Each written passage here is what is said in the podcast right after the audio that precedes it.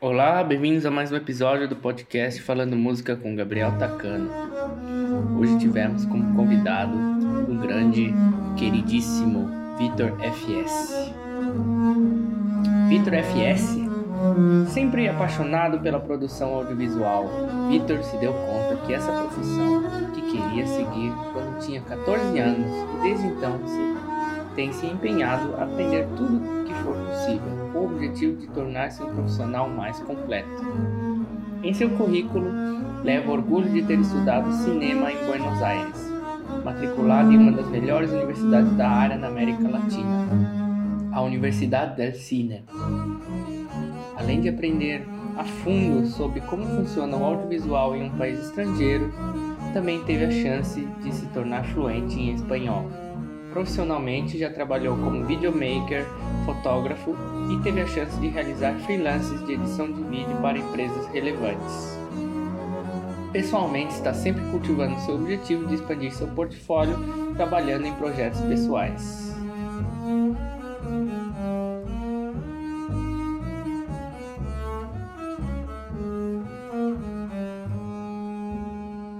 Então hoje vamos receber aí o Vitor FS.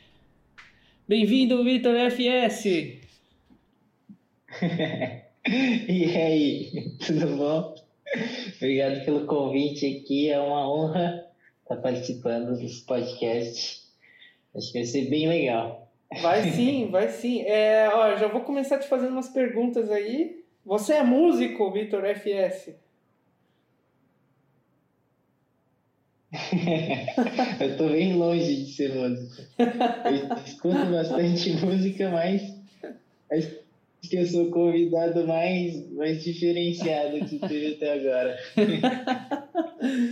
o que, que você faz, Vitor? Você trabalha com audiovisual, né? Vídeo, foto. Você trabalha Sim. com audiovisual, né? Vídeos, fotos, né? Você estava falando. Então Exato. explica aí pra gente, mais ou menos, audiovisual, o que que é, como é que funciona. Ah, então assim, é um pouquinho da minha história, né? Eu comecei e... a me interessar pelo audiovisual quando eu era pequeno e comecei, sei lá, ver vídeo no YouTube, assim, achava demais os caras fazendo vídeo, tipo, conseguindo viver disso, sei lá. E aí, desde pequeno, eu pensei, caramba, mano, eu queria viver disso, queria, sei lá, trabalhar fazendo vídeo, é... porque é uma área que eu sempre me interessei, né, mais ou menos. Então, hoje, é, eu estudei cinema, né, e aí hoje eu trabalho fazendo vídeo, tirando foto, e aí fazendo freelance, né, de, é, de produção audiovisual e trabalho fixo em uma empresa fazendo isso, né. Aham. Uhum. E como é que funciona o estudo de cinema? Então, o estudo de cinema é muita gente tem uma visão, sei lá, bem longe da realidade, né? Tipo, imagina que acontece com música também. Você fala que você estuda música, a pessoa fala, ah, não, mas e o que, que você faz? Então, o que, que você estuda? Né? Uhum. Já perguntaram isso várias vezes para mim. Mas é a faculdade de cinema, basicamente, você vai pegar ali é, toda a trajetória que é de fazer um filme, né? Você vai ter que estudar ali, tipo, história do cinema, você vai ter que aprender fotografia, você vai aprender como editar um filme, um vídeo, né? Mas aí é, a faculdade, ela geralmente tipo, te dá os primeiros passos, assim, para você entrar na indústria, começar a fazer as suas primeiras coisas, né? É, só que muito disso, tipo, da sua, do seu avanço na carreira ah. é por experiência, né? Pelos contatos que você tem, é, pelos trabalhos que você faz. Sei. É, você estudou na Argentina, né? Também. Na Universidade del Cine. Sim. e quais eram as matérias Isso. que você fazia lá, por exemplo? Então, lá eu estudei um ano e meio, né? Não cheguei a acabar uhum. a minha formação. Só que lá foi uma experiência muito legal, porque é uma faculdade bem diferente do padrão que tem aqui no Brasil, né? Porque na Argentina é, a produção de cinema é levado mais a sério, assim. Se fazem mais filmes, é, tem mais incentivo, o governo, as pessoas assistem mais, né? Uhum. Então lá era uma é, era uma faculdade que tinha vários profissionais que tipo se formaram e foram trabalhar em Hollywood assim. Uhum. e é uma faculdade bem completinha assim. Ela ensinava bastante da, da produção. E uma coisa legal é que eles incentivavam muito a prática né? Então eles passavam um trabalho sempre para estar fazendo. E aí as matérias que eu tive hum. Iam de coisa mais teórica, assim, tipo semiologia, semiótica, história do cinema, até coisas mais práticas, tipo é, edição, é, colorização, né, pós-produção, uhum. fotografia, e era bem legal. Direção também, né, que toda a parte teórica de você dirigir o filme, dirigir os atores, né? Deixa eu te perguntar então já, ó, por exemplo, essa coisa da história do cinema, né? Qual é o ponto aí onde o, o cinema, você começa a estudar a história do cinema? Você começa estudando teatro, ópera, como é que é? A história do cinema é... fala um pouquinho né, de história da arte, uhum. fala um pouquinho da da trajetória, tipo, artística até chegar no cinema, né? Uhum. Então você pega ali como começou o estudo das artes e tal, passa por fotografia, né? Porque a fotografia é um processo que começou bem antes do cinema, né? Tipo, é, foi com a invenção da fotografia que pôde existir o cinema, uhum. né? Então você. Quais são os um primeiros disso. filmes que surgiram? Quando começou a surgir os filmes? Então, foi no começo dos anos 1900 uhum, que tiveram os primeiros filmes, né? Exato. É.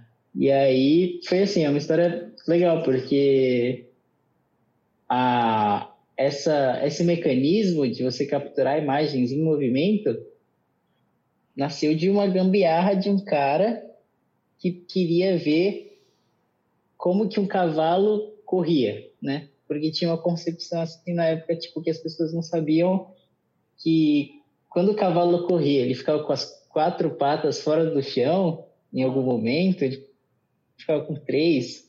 E, tipo, rolou todo um estudo para um cara descobrir isso, né? E o que, que ele fez?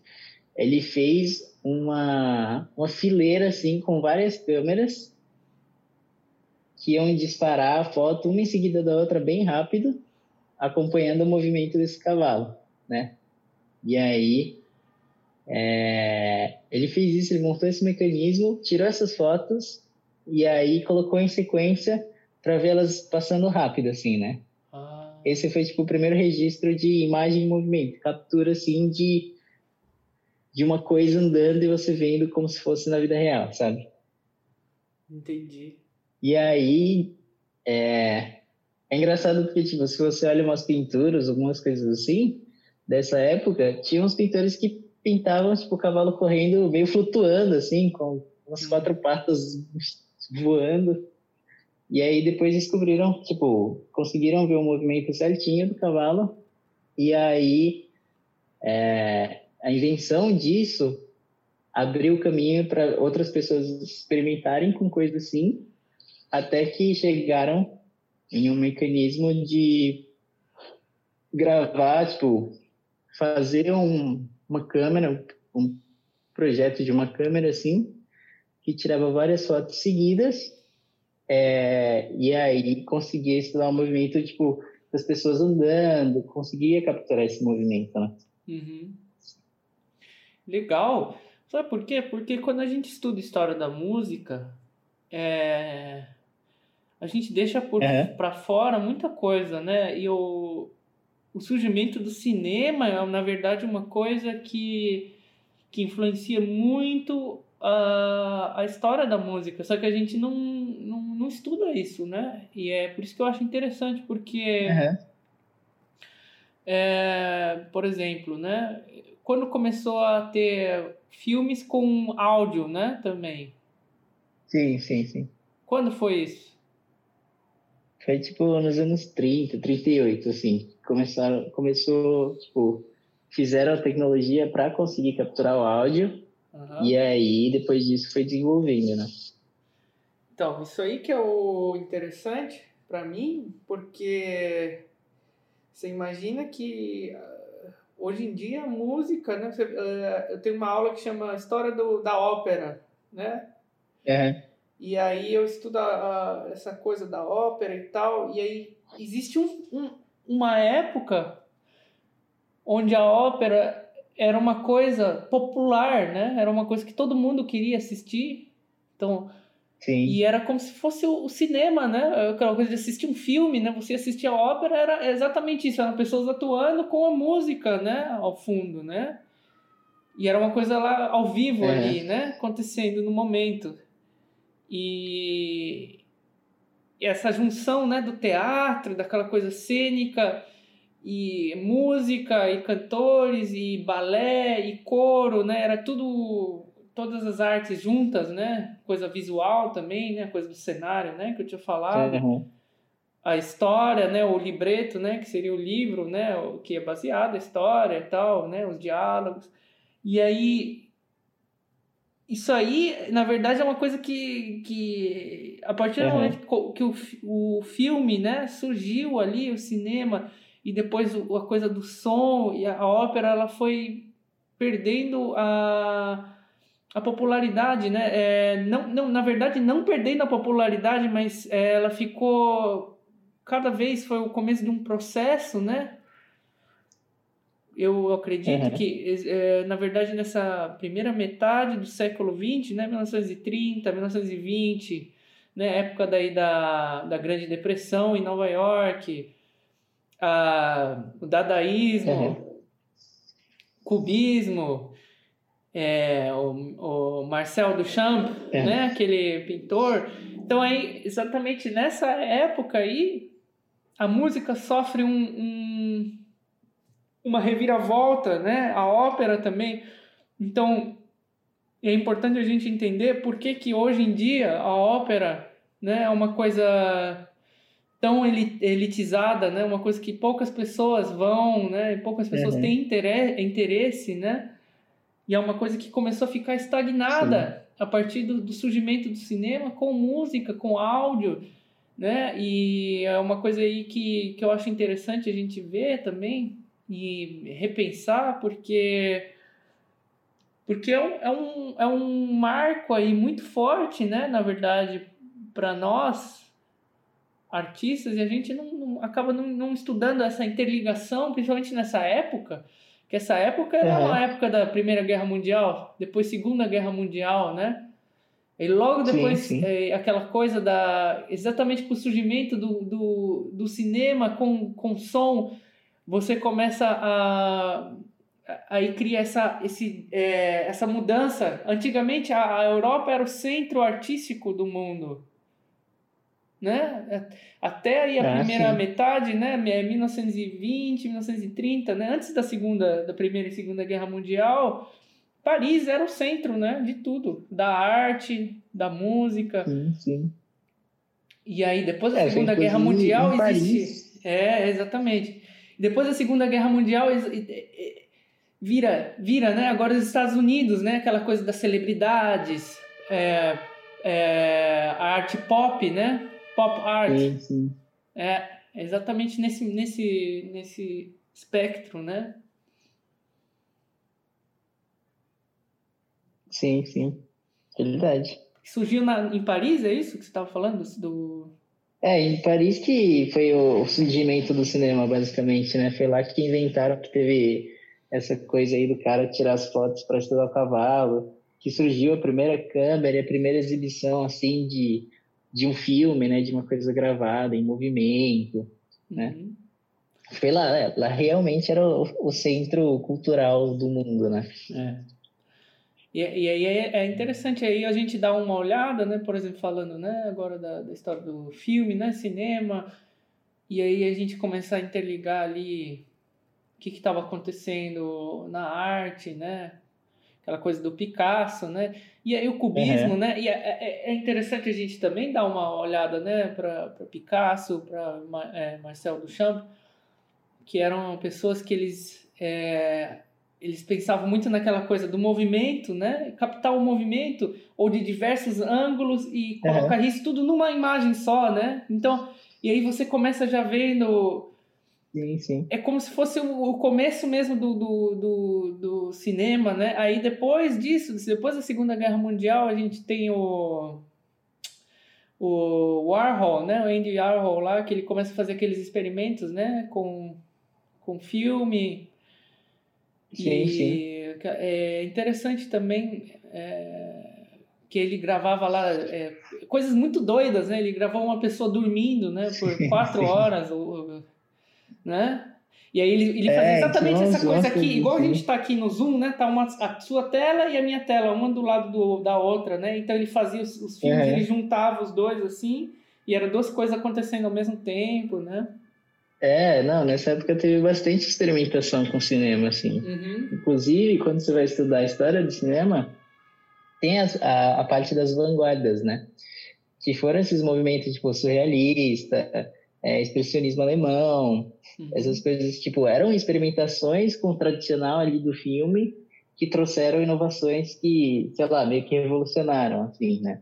Uhum. Mas que era a galera fazendo uma coisa muito louca, né? Na época.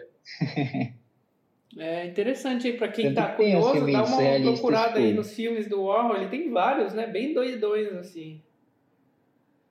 Sim, sim. É. É, tipo, esse pessoal, ele, eles faziam bastante é, meios, né? Eles faziam, tipo, pinturas, faziam é, as exposições, brincavam com filme também, né? Eles misturavam muita coisa, é muito louco isso. É. E aí, exatamente nessa época, né? É interessante a gente conversar isso, porque eu acho que muitas... Eu mesmo nunca tinha entendido quando foi a, a, a época que a música... É a música de orquestra, né? A música, entre aspas, hoje em dia a gente chama de clássica ou erudita, né? Quando que começou essa separação da, da, da, da, população e a, essa música, né? Esse tipo de música, né? Quando que começou essa, é, essa distinção, né? E depois começou a virar cada vez mais uma coisa de gente rica, né? Coisa da nobreza, burgueses, né? Que eu digo. E aí é... E exatamente nessa época, né, que aí é. surgiu um, um, novo, uma nova forma de, de pensar, uma nova forma de, de, exatamente com o Marcel Duchamp, na verdade, também, que ele foi uma, figura, uma das figuras centrais aí, né, no mundo da arte, porque ele sempre puxava cada vez mais a, a, a questão da, da o que, que é a arte, né, aquela pergunta que todo mundo tem medo, sim, né? Sim. O que, que é a arte? Então ele, ele criou aqueles ready-mades, né? Que era aquela coisa dos. Ele fez uma escultura que na verdade ele nem fez a escultura, né? Ele pegou um mictório e aí ele assinou o nome dele no, no é. mictório, né? E falou: Isso aí é obra de arte, é minha obra de arte, né? Sim. e aí a partir dele surgiu essa coisa aí da arte, a arte, a arte. E aí surgiu também a separação da arte, virou uma coisa comercial, né? Então você tem lá a música comercial e você tem a música, música, né? O pessoal fala, a música, uhum. a arte. A música. e aí. É... Mas no, no, no, cinema, se você olhar, ah. era bem integrado isso no começo. Uhum. Tipo, a, a exibição dos primeiros filmes eram sempre acompanhado de uma, de uma orquestra assim que fazia um acompanhamento musical para ilustrar a história, né? E era legal que tipo cada vez que isso era exibido podia ser é, uma música diferente, uma composição diferente para acompanhar a imagem, né? Uhum. Então é engraçado mesmo, porque no começo era muito integrado, né? É. Tinha o filme mudo e você, sei lá, as pessoas gostavam de algum acompanhamento, né? Musical. Sim. Só que aí, conforme foi avançando, né, o cinema como um, um meio é, é, independente, entre aspas, né, como um meio que já tinha uma linguagem própria, e foi rolando essa preparação mais. É, e aí, agora também, né? Agora, é, essa coisa da tecnologia, né? Hoje em dia até mesmo tem filmes aí que não tem ator, né? É tudo, tudo animado, tudo ah, sim. por computador. E a música também é tudo gravado. Hoje em dia é outra, outra pegada, né? E aqui, sim, nós do contrabaixo a gente tem um concerto do Nino Rota. O Nino Rota é um cara aí que fez várias trilhas de filme, né? Aquela trilha do Poderoso Chefão. É. Então, aí hoje em dia a gente tem essa separação também da música de ah, filme, entendi. né? Música de trilha, né? Eu também já gravei algumas coisas de trilha, né? Para filmes, etc. É. E o que, qual que foi o seu contato com essa questão da trilha sonora no estudo? Então, eu não cheguei a ver muito isso, sabia? Ah. Tipo, as partes que eu estudei mais eram. Vai, tem, a, tem toda a questão do cinema que é tipo. É, os efeitos sonoros, né? Os sound effects. Uhum. E, o, e essa questão da trilha, né? O que eu cheguei a estudar mais foi essa questão de, tipo, você é, compor o universo sonoro do filme, né? Então, tipo, vai, quando você tá assistindo o filme, lá tem o cara você escuta as pegadas do cara, você escuta, é, é, sei lá, ele mexendo nas coisas e tal, né? Isso é tudo gravado depois, né? Em pós-produção. E o que eu tive contato mais foi com isso, tipo, você trazer esse universo sonoro pro filme é, com esse, esses recursos de gravação depois, né? Uhum. A trilha, tipo, o que eu cheguei a ver é uma coisa tipo, ah, você tem que ter uma trilha que você não pode, sei lá, colocar uma música que você gosta só, né? Você não pode só pegar lá e jogar a música do El Chan porque você acha, você acha legal, uhum. né? Você tem que sempre buscar é, que essa trilha complemente, né, a sua narrativa. Tem alguma coisa a ver, que traga alguma coisa a mais, né? Uhum. E, tipo, eu estudei só essa parte da teoria, né? Sei. De você fazer a escolha pensando no, na narrativa, uhum. né? É, Mas quem, eu não vi muito é mais diretor, que isso. Né? Quem é diretor de um filme, né? Por exemplo, o cara... Esse cara, ele tem que lidar lá, né? Com um engenheiro de som, né? Um técnico de som, né? Que é uma sim, pessoa sim, aí sim. que tá meio que responsável por essas, essa coisa, né? Da, é, da trilha, dos efeitos sonoros, né? que aí é um estudo à parte, né, realmente, né? É, aqui na, aqui na, na UDK, sim, aqui em Berlim, sim. existe, né, esse, esse, esse curso que é um, um curso super interessante, aliás, eu já até tinha me interessado para dar uma olhada, né, porque é, é muito legal isso, né, a questão de como você mexe com microfones, e aí depois é, a questão da edição, né, e a qualidade do som, como é que você capta sim, som sim. de diversos em diversos ambientes, diversos lugares e é, e aí é,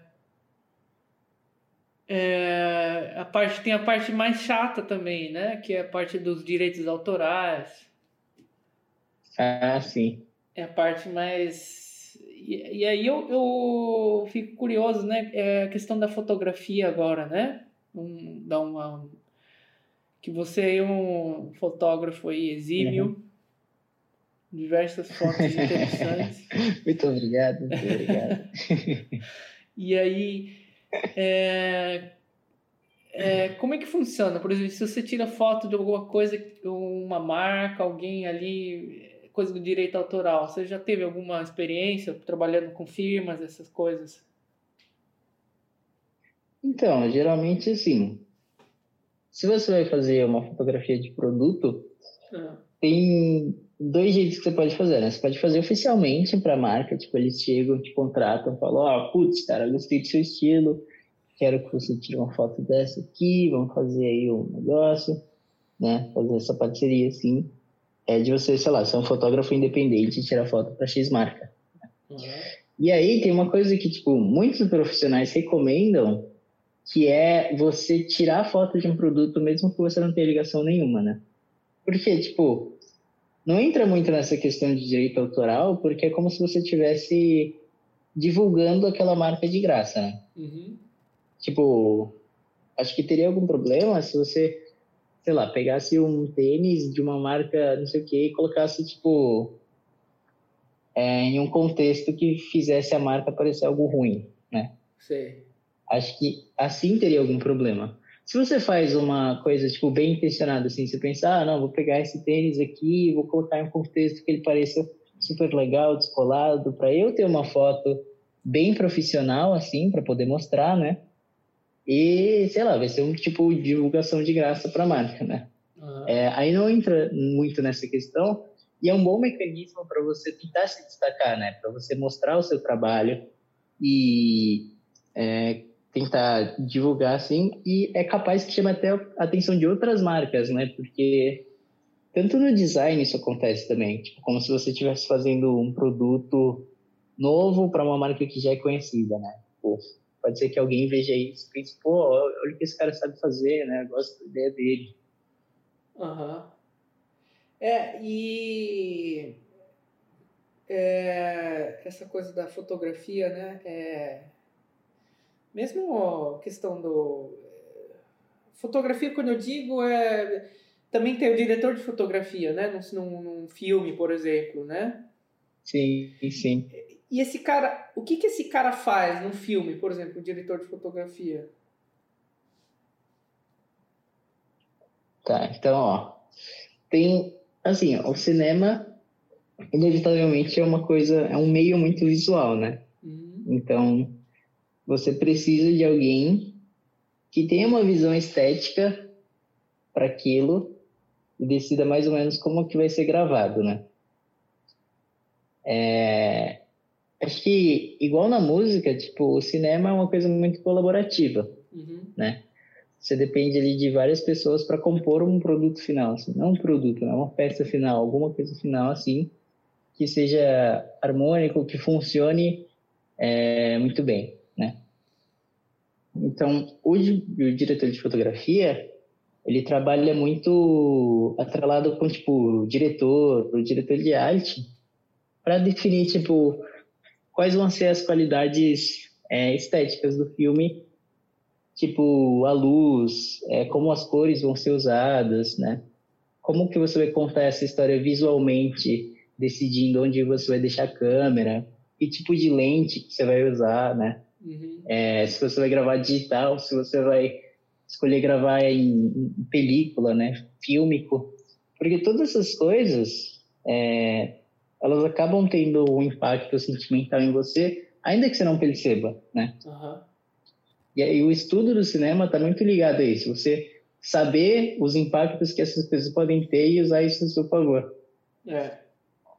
E é legal isso aí que você falou, da questão do colaborar, né? Você está trabalhando, na verdade, é coletivo, né? O resultado, ele não é uhum. o nome de um... Aqui, na música existe muito isso, né? Você fala, ah, o tal maestro, né? Ah, o tal cara... Ou até mesmo pessoas conhecidas, né? Tipo Justin Bieber, né? Cara, o Justin Bieber, uhum. ele não é uma pessoa, ele é uma empresa. Tem muitas pessoas é, por trás desse cara, né? E, e, a mesma coisa do filme, às vezes o cara fala, ah, não, tal diretor lá, o filme do Tarantino, por exemplo, né? Ou sim, sei lá, eu, mas aí tem, tem outras pessoas por trás, né, que estão, na verdade, influenciando ali o trabalho do cara. Então, o cara que é diretor, né, também, ele é um cara que ele. ele um dos talentos dele é, é juntar as pessoas certas, né, na hora é, certa. Sim, sim. Como gestor, né, de pessoas também. Exato. É tipo, o cara é responsável, assim, ele tem que garantir que, sei lá, né, tudo funcione em prol do, da coisa final, né? Mas é muita gente mesmo que trabalha nisso, que tem que estar tá com é, colaborando, né? É uma coisa que você tem que aprender bastante, colaborar com as pessoas. Como é que foi a seu, o seu contato com a fotografia? Como é que começou? Como é que você se desenvolveu? Quais foram os caminhos que você usou para você se desenvolver no mundo da fotografia? É, é, eu comecei a criar interesse pela fotografia porque, tipo, teve um, um ano, não lembro quando foi, que minha mãe comprou uma câmera porque ela queria, tipo, aprender, assim, a tirar foto boa, né? É, que ela via, sei lá, no Instagram, coisa assim, fotos que tinham cara profissional, né? E ela acabou comprando uma câmera com o intuito de, de aprender isso, né? E aí, é, é um desafio, é uma coisa muito difícil você pegar uma câmera e saber tirar foto, né? Por isso tem tantas anos de estudo envolvidos. Né? Uhum. E aí, é, ela comprou essa câmera e tal. Eu nunca dei muita bola e acabou ficando, tipo, uns anos parado, assim, né? E aí, conforme eu fui crescendo, tipo, nessa época eu tinha, sei lá, uns 12 anos, né? Conforme eu fui crescendo, quando eu tinha uns 15 anos, eu pensei, putz, é, acho que eu quero aprender um pouco disso, né? Foto e tal. Comecei a estudar, peguei a câmera, comecei a tirar foto de tudo, né? Comecei a andar para todo lugar com a câmera, é, estudando tipo a teoria assim como ah como que você faz para ter uma foto que tenha uma exposição boa né? Que seja uma foto que não é nem muito escura nem muito clara né? Uhum. e aí eu estudando essas coisas me pondo em prática tipo o máximo que eu conseguia né? Aí eu fui fui evoluindo nesse sentido vai. Eu treinava bastante mas é como se eu estivesse brincando assim. Tava me divertindo de tirar foto de toda coisa. E é engraçado que, tipo, até hoje eu tenho essas fotos, a maioria dessas fotos que eu tirava nessa época, eram fotos horríveis, eram muito ruins as fotos. Mas acho que é. Eu ter guardado é uma experiência legal, porque tipo, eu posso olhar para trás e ver: ah, caramba, eu comecei fazendo isso aqui, ah, nessa época eu já fazia isso aqui certo, mas eu fazia isso aqui muito errado, né? Uhum. Então, acho que uma coisa boa, assim, de você trabalhar com uma coisa que é tão digital, é você ter o arquivo disso para poder é, olhar para trás e ver como que foi essa trajetória, né? Uhum. E aí foi basicamente isso. Tipo, eu comecei com a câmera, eu comecei estudando, eu peguei gosto mesmo, e aí eu decidi, ah, não, putz, eu quero estudar isso aqui. Aí, na mesma época, tipo, eu comecei a, a fazer vídeos também, eu já me interessava pelas partes de vídeo. Então, eu comecei a implementar o vídeo, né? Gravar coisas, né? E editar, e não sei o quê. E aí eu fui aprendendo pouco a pouco, muito na prática, né? A fazer as coisas. Sim. Quais foram suas influências? Ou quais são as suas influências? É...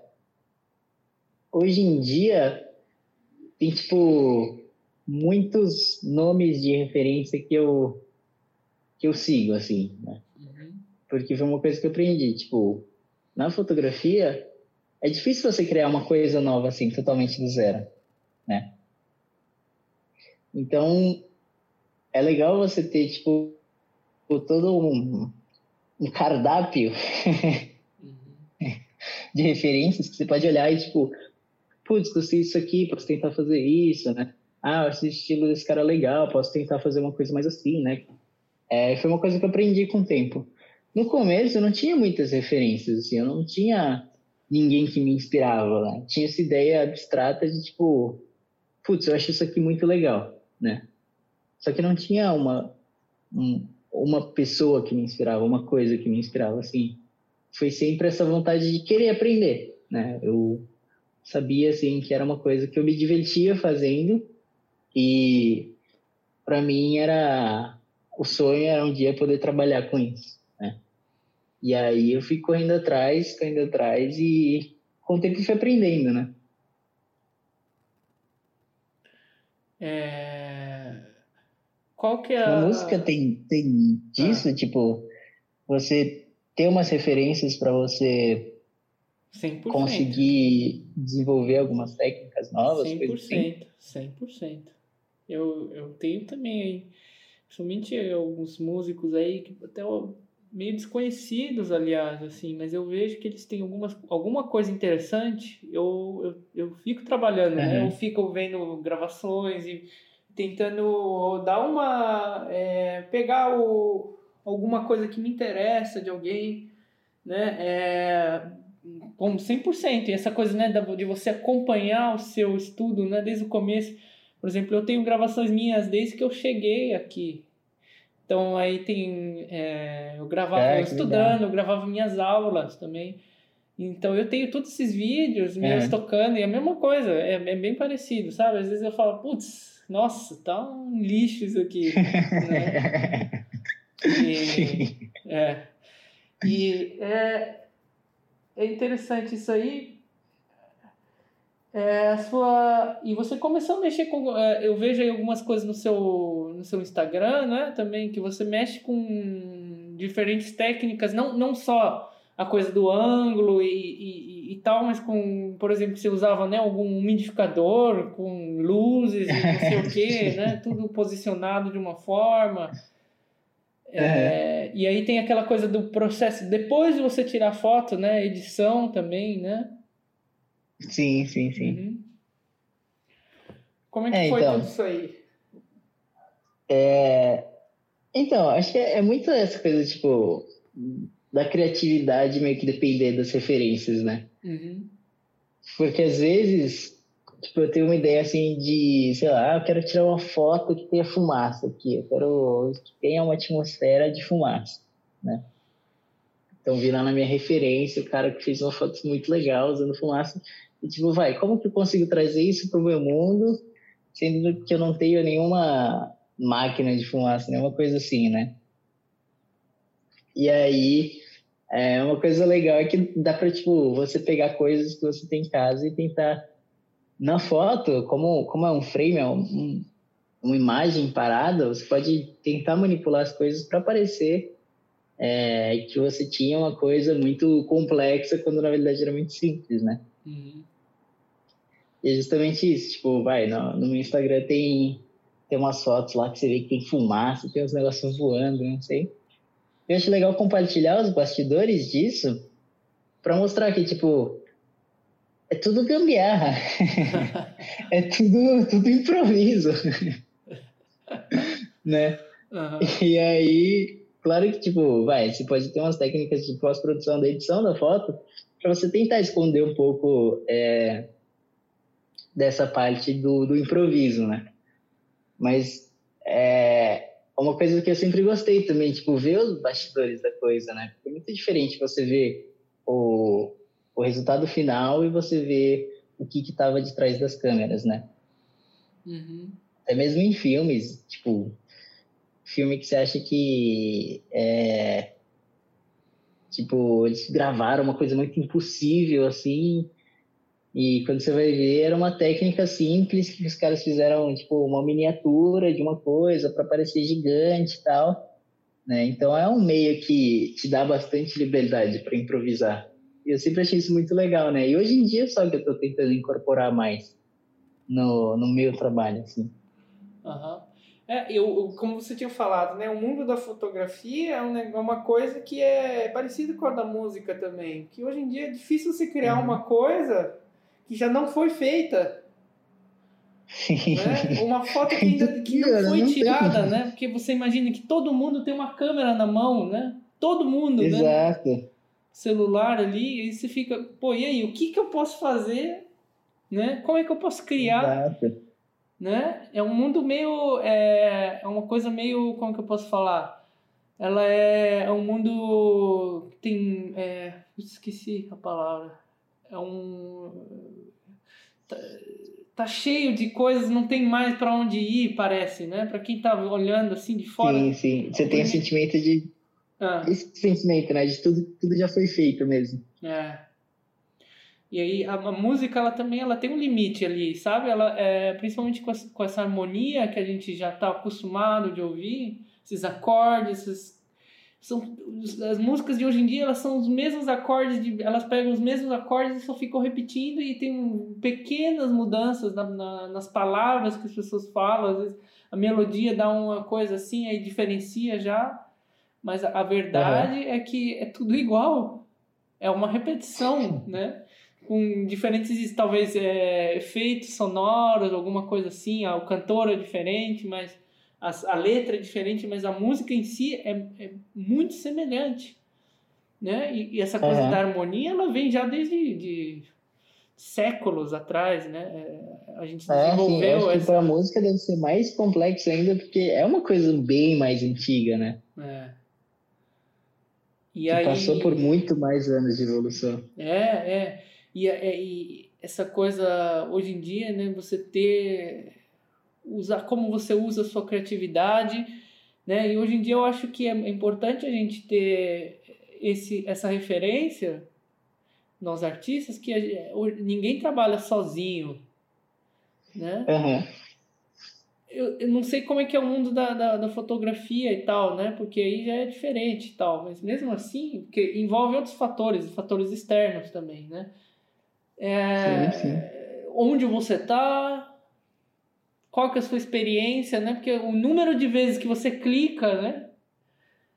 Cada sim, vez você vai aumentando a sua experiência, o seu conhecimento, né? De, de, e às vezes são momentos que passam um segundo e você já perdeu a oportunidade de tirar uma foto que você queria, né? Ou se você é, já tem uma sim, coisa, sim, sim. muitas vezes é improviso, né? Na, na fotografia eu acho que às vezes você vai e acontece alguma coisa que você não está esperando, né? Ou às vezes você tem já alguma ideia fixa e você tenta reproduzir ela, né? E na, na, na música é, é é, o, o, processo talvez seja que, que você hoje em dia é difícil você fazer alguma coisa sozinho né a, a questão do, da, de você da, do filme né do cinema que a gente tinha falado de você ter um coletivo ali mesmo que é. a gente não sabe os mesmos grandes artistas grandes pensadores filósofos e tal todo mundo fala ah, é, o Andy Warhol por exemplo né fala do Andy Warhol né aquele artista mas na verdade por trás dele tinham outras pessoas trabalhando ali, né? Ele tinha um, o, o estúdio dele de arte chamava a fábrica, né? E é lá Sim. e tinha outras pessoas, ele colocava outras pessoas para fazer as, os, os trabalhos dele, né? Ele não, ele falava que a arte a arte é um negócio, né? A melhor arte, o nível mais alto da arte é quando você tem um bom business. Sim, né? sim. Aí você passar dessa coisa da, da fotografia, por exemplo, comercial, e você fazer dessa fotografia um business, né? Tipo, tem uns caras aí que fazem isso, né? O é, tem um brasileiro, o Sebastião Salgado, né? Também. Sim, sim, sim. É, você conhece o trabalho dele? Como é que é? Sim, não, ele já, já até cheguei a estudar, tipo, na faculdade, ah. na matéria de fotografia, né? Porque ele é um cara que se destaca muito por ter feito é, umas fotos muito incríveis, assim. Mas eu, eu, concordo também, tem muito essa parte do você saber se divulgar, você saber se vender, assim, para as pessoas te considerarem muita coisa, né? Uhum. E acho que é, inevitavelmente, acaba sendo um, uma habilidade que você tem que ter mais e mais hoje em dia, né? Para você conseguir se destacar, né? É, realmente, para todos os artistas, né? Não só e aí. Bom, conta um pouco da sua trajetória agora pessoal. Como é que é. Como foi aí é, toda essa coisa antes de você ir para a Argentina, por exemplo, né? O que, que te fez decidir ir para a Argentina, por exemplo? Uhum. É, então, tipo, eu estudei em um ensino médio técnico, né? E aí eu comecei fazendo games, né? Porque tinha opção lá, tinha dava pra fazer é, comércio exterior, tipo, cursos técnicos assim, né? Tinha games, tinha é, hospedagem, tinha audiovisual, né? E eu comecei a fazer fazendo games assim, né? Foi o, que eu achei que era uma coisa que eu queria para minha vida também, né? Porque eu sempre fui jogar muito videogame e tal. Então eu tinha essa ideia um pouco na minha cabeça, ah, não, putz, quero trabalhar fazendo jogos. Uhum. E aí eu comecei fazendo isso, estudando um pouco isso, só que não demorou muito para para perceber que tipo, não era uma coisa que eu gostava mesmo, assim. Né? E aí, é, quando eu estava tá, em segundo ano do ensino médio, já eu resolvi trocar, assim, para o audiovisual, né? era a minha segunda opção na época. Porque eu via o que as pessoas faziam, tipo, os trabalhos e tal. Para mim ia parecer muito mais legal, né? E era uma área que eu já tinha começado a desenvolver, a ter interesse, né? Hum. E aí, fiquei cursando audiovisual, gostei pra caramba, aprendi pra caramba. E aí, eu fiz um ano de cinema aqui no Brasil, né? Depois que saí do, do, do ensino médio. E aí, estudando esse um ano, eu gostava bastante do curso, né? Eu aprendia coisas que achava que ia ser relevante para mim mesmo. E aí surgiu a oportunidade de ir para Argentina, né? Porque a Marcela, minha namorada, minha ela irmã, já tinha aliás. plano. É, essa irmã. Para quem não tá, quem tá ouvindo, o Vitor é meu cunhado. O Vitor SS. Caiu, caiu. Caiu tudo ilusão aqui, eu não sou grande fotógrafo, sou cunhado.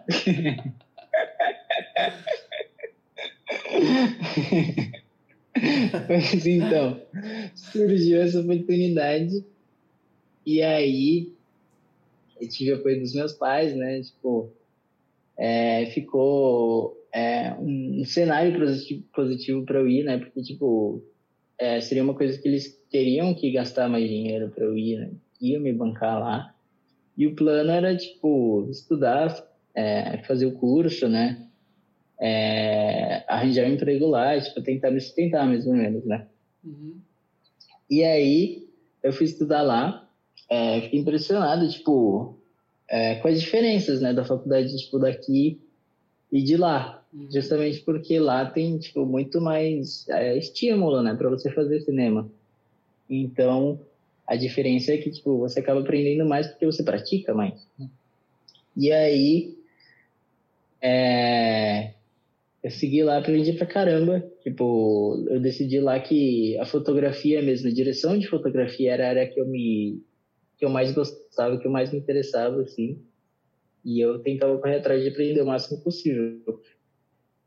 E aí, foi isso, tipo, eu fiquei estudando lá, é, ao mesmo tempo, tipo, tentando arranjar um emprego. E, e foi uma coisa assim que eu mandava currículo assim para muito, muito lugar. Eu corria atrás mesmo. Mas, tipo, não rolou. Não sei, tipo, porque eu fui lá sem saber falar espanhol direito, né? Uhum. Eu aprendi muito na marra. Eu fui com a, a concepção básica, assim, do brasileiro de ah, não, você fala português, fala espanhol, tá tranquilo, né? Uhum. Só que quando você chega lá é muito diferente. É difícil você entender as pessoas, você conseguir se comunicar, né? Eu imagino que você já teve uma experiência assim por estar morando na Alemanha, que é muito mais difícil ainda o idioma. Né? É, foi é, e aí... bem parecido mesmo. É. é, então. E aí, é, continuando assim na minha trajetória, eu continuei estudando por um ano e meio, só que aí eu não acabei não conseguindo arranjar emprego, né? E aí é, chegou uma hora que tipo meus pais estavam me bancando esse tempo todo. Uhum. E aí rolou uma hora que tipo não tava dando mais certo, eu não consegui emprego, eu tive que voltar, né? Mas eu voltei assim, tipo, é, sabendo que isso foi um diferencial enorme na minha vida e muito feliz de ter tido a oportunidade, né? Porque lá eu realmente aprendi muito da área, né? Aham. Uhum. E pessoalmente, como foi seu, seu convívio lá, seu dia a dia na Argentina? É. Cara, é uma experiência muito louca se morar fora, né? Uhum. é uma coisa que a gente compartilha, né? Eu não sei como foi para você, mas quando eu cheguei lá, era tudo muito diferente do que eu imaginava. Uhum. tipo, como as pessoas se comportavam, como as coisas funcionavam em geral. Era uma coisa que eu não estava preparado assim, mas foi uma coisa que me fez crescer bastante, né? Uhum. É, e aí, tipo, foi, foi uma experiência que eu não estava preparado de que as pessoas lá elas não ligam muito para você, né? Aqui no Brasil, quando a gente vê um estrangeiro, geralmente tem essa tendência de a gente, pô, ficar super interessado, né? Tentar fazer amizade e tal. Uhum. E lá não tinha muito disso, né? Na Alemanha, assim também? Alemanha tipo, é... quando é estrangeiro, eu também tô nem aí. A Alemanha é bem tenso isso aí, cara. Alemanha estrangeiro é... Nem existe, é um fantasma. Às vezes eu me sinto um fantasma aqui. Eu só não me sinto fantasma 100% em Berlim, Sério? porque aqui... É, porque às vezes você tá passando assim, você, as pessoas elas ah, no Brasil a gente tem aquela coisa de, de, de, ser muito reservado e tal, mas aqui na Alemanha, assim, você passa na rua, as pessoas vão ficar te encarando mesmo. E, e não é nada sério, assim, não, não é porque eles estão uhum. te tendo preconceito ou qualquer coisa. É assim mesmo, eles, eles funcionam assim. Então você está passando na rua, todo mundo fica te encarando assim, ó. Com o olho grande, assim, você fica, vixe, o que, que eu tô fazendo alguma coisa errada, né? Nossa. É. mas, mas é tipo uma coisa de. É, meio que mal intencionada, só o jeito deles, assim, de observarem bastante. É, eles fazem isso entre si também, sabe? É normal para eles. Esse é normal, filtro, né? assim, entre aspas. É, aqui no Brasil a gente tem aquela coisa de virar, né? Você, você percebe se alguém tá te olhando, você aí, tal, assim. Dá uma. Aqui não, aqui o pessoal fica uhum. te encarando mesmo. Sim. Mas, então, e essa coisa do estrangeiro, é, né? Eu imagino que falando. passar por isso deve ser muito esquisito, né? É. difícil. Então, não, não tem uma regra geral assim, é. né? Para todo mundo, cada um é diferente e tal, mas em geral, é, no começo, quando eu cheguei, o pessoal era bem interessado assim também. Falava, ah, você é da onde e tal, né? Mas agora é... não dá mais é. para diferenciar quem é alemão e quem não é alemão só, só de ver, né? Só de olhar não dá mais para saber aqui. Que tem muita gente já segunda, terceira geração de imigrantes. Então às vezes você olha pro cara e você fala, esse cara é chinês. Aí você vai ver o cara falando o alemão melhor do que o alemão aí. Dos alemães mesmo, né? Você olha assim e fala, ah, esse cara é alemão. E aí você vai ver o cara, o cara que parece chinês fala muito melhor alemão. Né? Então hoje em dia não dá mais para saber, né? Principalmente em Berlim. Peraí, desculpa, acho que caiu aqui. Caiu? Ah. É, eu tava falando as coisas dos estrangeiros, né? Que aqui hoje em dia é difícil de reconhecer quem é estrangeiro e quem não é, só de olhar, sabe? É, sim. Uhum. Então, na Argentina é engraçado porque lá tem bastante estrangeiro também, né? Uhum. É uma galera que, tipo, vem de toda a América Latina. E aí, é, uma coisa que eu achei super legal foi ter esse convívio, né, com pessoas que são de outros países, não necessariamente da Argentina, né? Sim. Então, eu conheci gente que era do Peru, México, Colômbia, né? Qual é o sotaque que você é mais gosta de espanhol?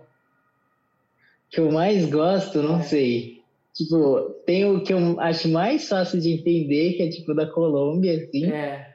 Que é bem mais musical, tal, bem legal, assim. É. E tem o que eu aprendi, que foi o, o argentino, né? Que eu acho que é um dos mais complicados, mais fechados, assim. É, isso é mesmo. Assim, eu tenho os amigos venezuelanos, né? Pessoal da Venezuela, da Colômbia, né? Eu, eu acho muito bonito eles falando. Eu acho sim, sim. É um sotaque que eu gosto bastante. É. é. Sabe? Chévere, chévere. É, é uma coisa. É muito fluido, assim, né? ah, eu gosto. É legal. É. E aí. Tá. E aí, como é que foi? Você, vocês compraram uma gatinha, né? Lá na Argentina. É, a, gente adotou uma gatinha. a grande Lloyd. Como é que foi isso aí? Vocês, vocês encontraram ela em algum lugar e falaram, não, vamos comprar? Como que foi? Não, então, foi assim, foi, foi um processinho que durou mais tempo. Porque assim, a Má tinha uma ideia de que ela queria uma gatinha, né? E a gente morava sozinha na época lá na Argentina. E aí sempre teve essa ideia, rolou essa, essa imaginação, assim, ah, putz, que legal você ter uma gata tal, fazer companhia pra gente, não ah. sei o quê né? Mas, tipo, a gente sabia da responsabilidade, assim, a gente sabia que ia, inevitavelmente ia gastar um pouquinho mais de grana, que precisava levar no veterinário, comprar comida, né? Uhum. Então, foi uma coisa mais... É, que a gente pensou um pouco, uhum. né? E aí tinha uns amigos brasileiros nossos que tinham adotado recentemente também, né? E aí eles, eles falavam da gente como estava sendo a experiência deles com esses gatinhos que eles adotaram. Uhum. E a gente achou, achou super legal, né? Era, nossa, muito, muito legal. E aí, é, uma amiga nossa falou, tipo, ah, não, nessa, nesse parque aqui, geralmente, dia de domingo, tem uma feirinha de adoção, né? Você pode ir lá, preencher os documentos e tal, e aí eles vão deixar adotar. Uhum. É. E aí, até então eu nunca tinha tido gato, né? Eu sempre é, vivi muito com cachorro. E aí eu ficava assim, ué, será que eu consegui ter gato, né? Será que eu vou me acostumar? Porque eu sabia que era diferente, né? Uhum. Mas aí é, a gente adotou. E aí, putz, pra eu me, me adaptar assim foi rapidinho, né? Porque a gente pegou ela bem filhotinha. E aí você vê ela bem pequenininha assim, não tem como você não ficar é, querendo ficar perto, né? Mas foi, foi uma, uma história bem legal essa, tipo, é, até hoje, tipo, a gente voltou da Argentina para o Brasil, né? A gente está morando aqui faz tempo e a gente trouxe ela junto com a gente. Né? Uhum. A gente está aqui, cuida dela ainda. Ela mora com a gente, né? Então foi uma coisa que não foi só lá, né? A gente não teve, não se complicou muito por ter pego. Uhum. Né? Foi uma coisa assim que a gente vai levar para a vida. Ela está aqui com a gente, né? Bem legal. É. Apesar da, da Lloyd não gostar de mim, né, gatinha? Não gosta de mim, não. Gosta, claro que gosta. Ela tem medo do contrabaixo, tá? Aí, é, a gente voltando um pouco para a questão da fotografia, eu queria te perguntar uma coisa.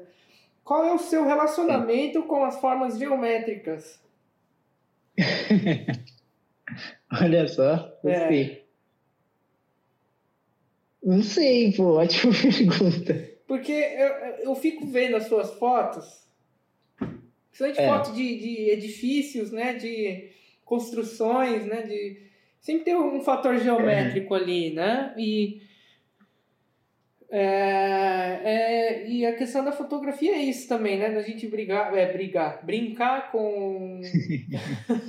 brincar com, essas, com essa, esse jogo né? de, de geometria e a imperfeição e a, e a perfeição também, né? Foto de coisas naturais, né? De, ou, ou, ou coisas feitas pelo ser humano, né? E, e é. nós temos essa coisa, né? Quando a gente constrói alguma coisa, da mesma música, né? Música é uma coisa, é uma, é uma, um, é uma força da natureza, é uma natureza é, matemática também, né? E a, a questão da, da uhum. geometria tem muito a ver com a música também. Então, é, e a coisa de ser criado por um, por um ser humano, né? E aí, o que que, por que que você faz isso, né? Por que que, o que que te interessa nesse tipo de fotografia? É. Olha, eu não, tipo, eu tenho ideia assim na minha cabeça de que eu comecei a tirar foto mais de arquitetura, assim, de uhum. é, das coisas urbanas, de prédios, construções, tal, porque era mais fácil do que tirar foto de pessoas, né? Uhum. Então eu sempre tive muito medo de tipo, sair com a câmera e apontar para as pessoas e elas ficarem bravas, né? Sim. E mesmo assim eu tinha essa ideia de que eu queria treinar, né? Então eu comecei a olhar muito mais para cima do que para rua, né? Sim. Então eu via tipo muitos prédios, muitas construções, casas assim que tinham é, que dava para extrair alguma visão interessante disso, né? Com a fotografia. Uhum. Então, o começo era muito abstrato, né? Eu sabia, eu saía, tipo, tirando fotos de qualquer coisa assim. E aí eu comecei a, a pegar mais referências e descobrir um pouco qual estilo que eu gostava, né? Uhum. Então, eu nunca pensei muito nessa coisa da geometria, de é, combinar os elementos, assim. Para mim, foi muito mais um jeito de praticar e ficar feliz com o resultado, assim, é, em um contexto que tipo, eu podia ficar meia hora parado numa mesma esquina tentando tirar foto de um prédio uhum. sem sentir muita pressão, né? Ah. E aí é legal, tipo, até você me perguntar isso, porque dá pra ver que outras pessoas têm outras visões, né? Dá para a gente expandir isso assim, né? Uhum. É, eu, eu, por exemplo, na questão, vou, vou dar, tomar um exemplo meu, né? Questão da é. música, né? Às vezes, você falou, né? Você começou numa coisa muito abrangente, né? Tudo, tirando foto de todas as coisas ali, né? É, e aí, conforme você vai evoluindo, você vai é, encontrando caminhos, vai encontrando. E a música é a mesma coisa. E aí, a partir do momento que você acha né, um, um, um direcionamento ali, uma coisa que, que, te interessa, né, por exemplo. E aí você é. vai indo mais a fundo né, né, nesse, nesse aspecto, né? Então, por exemplo, na música aí eu falar, eu gosto muito do, dos compositores de uma tal época, sei lá, da época clássica.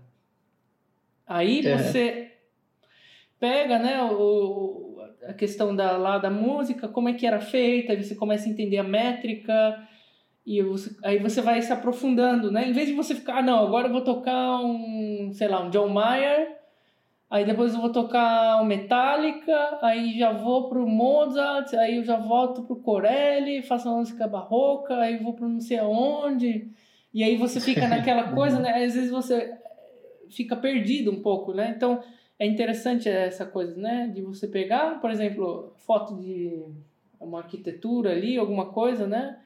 E você começar a se aprofundar, né? Começar a ver alguns padrões, né? Algumas coisas. Então, a questão de você ser de ser uma coisa feita pelo ser humano, né? Então, por exemplo, você é a coisa da, da natureza, né? Você às vezes tira uma foto ali de, uma, de uma planta, de uma flor ou de uma árvore, né? Todo acho que o ser humano ele tem uma ligação muito forte com, com a árvore, o símbolo da árvore. Né? Uhum. É, e é interessante, porque se, se você acreditar na, na coisa da, da evolução, né? É, darwinismo, sei lá, eu, eu, eu não sou especialista nesse assunto, mas você pensar, né, por que, que o ser humano gosta tanto da natureza, gosta tanto de árvore, né? Porque a gente saiu da árvore, né? Existe aquela teoria que o, que o ser humano ele era um, um, um, macaco ali, mas ele teve que sair da árvore, né? Então o que diferenciou ele do, dos outros macacos é que ele saiu da árvore ali e falou, não, agora eu vou começar a explorar aqui esse deserto, sei lá, vou começar a explorar aí, o, né? Não sei se estava passando fome ou não sei, existem diversas né, teorias e tal, mas se você acredita nisso, aí você começa a entender né, o nosso relacionamento com as coisas, né, também. Então, tem muita gente que gosta de tirar foto de árvore, né? Eu mesmo, eu, eu tenho sim, essa... Sim. tenho esse hobby meu que eu fico tirando foto de árvores aí, tudo quanto é lado. e tem muitos grandes fotógrafos que focam, tipo, nessa parte da natureza, né, também. Uhum. É legal, porque são muitas áreas, né, que você pode, tipo, se especializar, assim, e praticar mais de acordo com o que você mais se interessa. É. Né? Então, essa questão, essa né, da, da, da fotografia de arquitetura, né, que você estava falando, né, da questão de ser feito por, pelo ser humano e começar a entender os, né, os pequenos elementos, né, de cada foto, né? Sim, como que você faz uma foto ficar interessante, por exemplo, né? É. Como que você, como que você pensa? Putz. Acho que hoje em dia é um processo é, que é mais natural para mim. Por exemplo, é, é questão da prática também, né? Tipo, da prática, da criatividade, do, das referências, né? Hoje em dia, para mim, é um processo mais natural, assim, tipo, porque eu já tirei muitas fotos, eu sei, tenho uma ideia de que, do que funciona ou o que não, né? Uhum. E mesmo assim, tipo, vai, eu não considero que todas as minhas fotos são interessantes né? Tem essa, esse pensamento, assim. Às vezes eu tiro uma foto que eu gosto, esteticamente, acho que ela tá legal, mas ela pode ser que não esteja muito boa, assim, não esteja muito interessante. Uhum. Mas acho que essa relação de você praticar e saber o que funciona e o que não, né? Inclusive, é, dá para fazer paralelo com qualquer área criativa, eu acho. Sim. Tipo, a música também, você saber é, você praticar tanto que você já tem essa noção mais direta, né? Do que pode ser que dê certo, que não. Uhum. É, é... Eu fico interessado, porque é uma coisa que eu não, não sei, né? E aí eu fico sempre pensando, né? Como é que um cara aí, não sei, né? Às vezes eu fico pensando, ah, o cara que faz. É, um cara que é pedreiro, por exemplo, né? O que que, uhum. o que, que, é, o que, que ele pensa ali, sabe? Sobre o que ele está fazendo, sabe? Se ele tem. Cada pessoa tem uma visão diferente, né? Às vezes o cara Sim. que trabalha numa empresa ali, né? Como é que ele lida com a situação? Eu sempre fico curioso porque para mim eu sou uma pessoa que eu sempre fico procurando ali é, temas e coisas que são um pouco difíceis de falar. Eu gosto de falar de coisas que são um pouco polêmicas, até porque eu porque são essas coisas que são interessantes, sabe? É, porque aí você entra na, na, questão de do, do senso comum, né?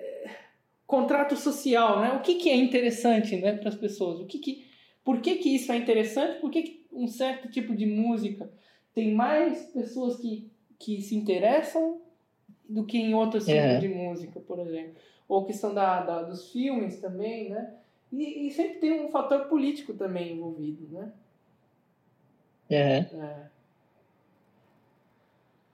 É difícil. É um assunto aí que eu sempre fico pensando, mano.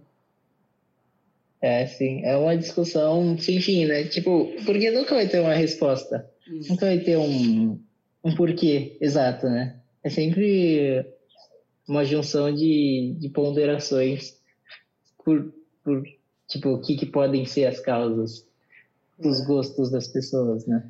É, e você, você e a minha irmã, vocês também gravam é, concertos, né? É, apresentações, né? De músicos, né? Concertos de orquestra, né? Vocês já gravaram também? Sim, sim, a gente já tem uma experiênciazinha nessa, nessa é, parte aí. É, e aí eu, eu, eu, eu fico aí pensando aqui, né, o que que, o que para você, né, vendo de fora, né, o que que, o que que você acha interessante, por exemplo, num concerto, né? Uhum. Para mim, acho que mais que tudo, ah. é, quando eu faço essas gravações, é o registro, assim, né? Uhum. Porque na música é uma coisa não diria espontânea, assim, mas é uma coisa que é muito mais difícil você repetir uma coisa exatamente como ela foi em um certo momento, né? Uhum. E ainda mais porque, tipo, numa orquestra que são muitas pessoas é, pondo em prática o que elas estudaram muito, né? Uhum. Sempre vai ter uma alguma diferença entre uma performance e outra, né? Uhum ainda que todo mundo esteja estudado muito e faça tudo mais ou menos igual. Nunca vai ser o mesmo, né? Ah. Para mim, a questão artística da gravação disso é muito interessante de observar, tipo, como você vai retratar aquilo e vai deixar gravado aquela coisa do jeito que ela foi, que é basicamente impossível de ser repetida, né? Uhum.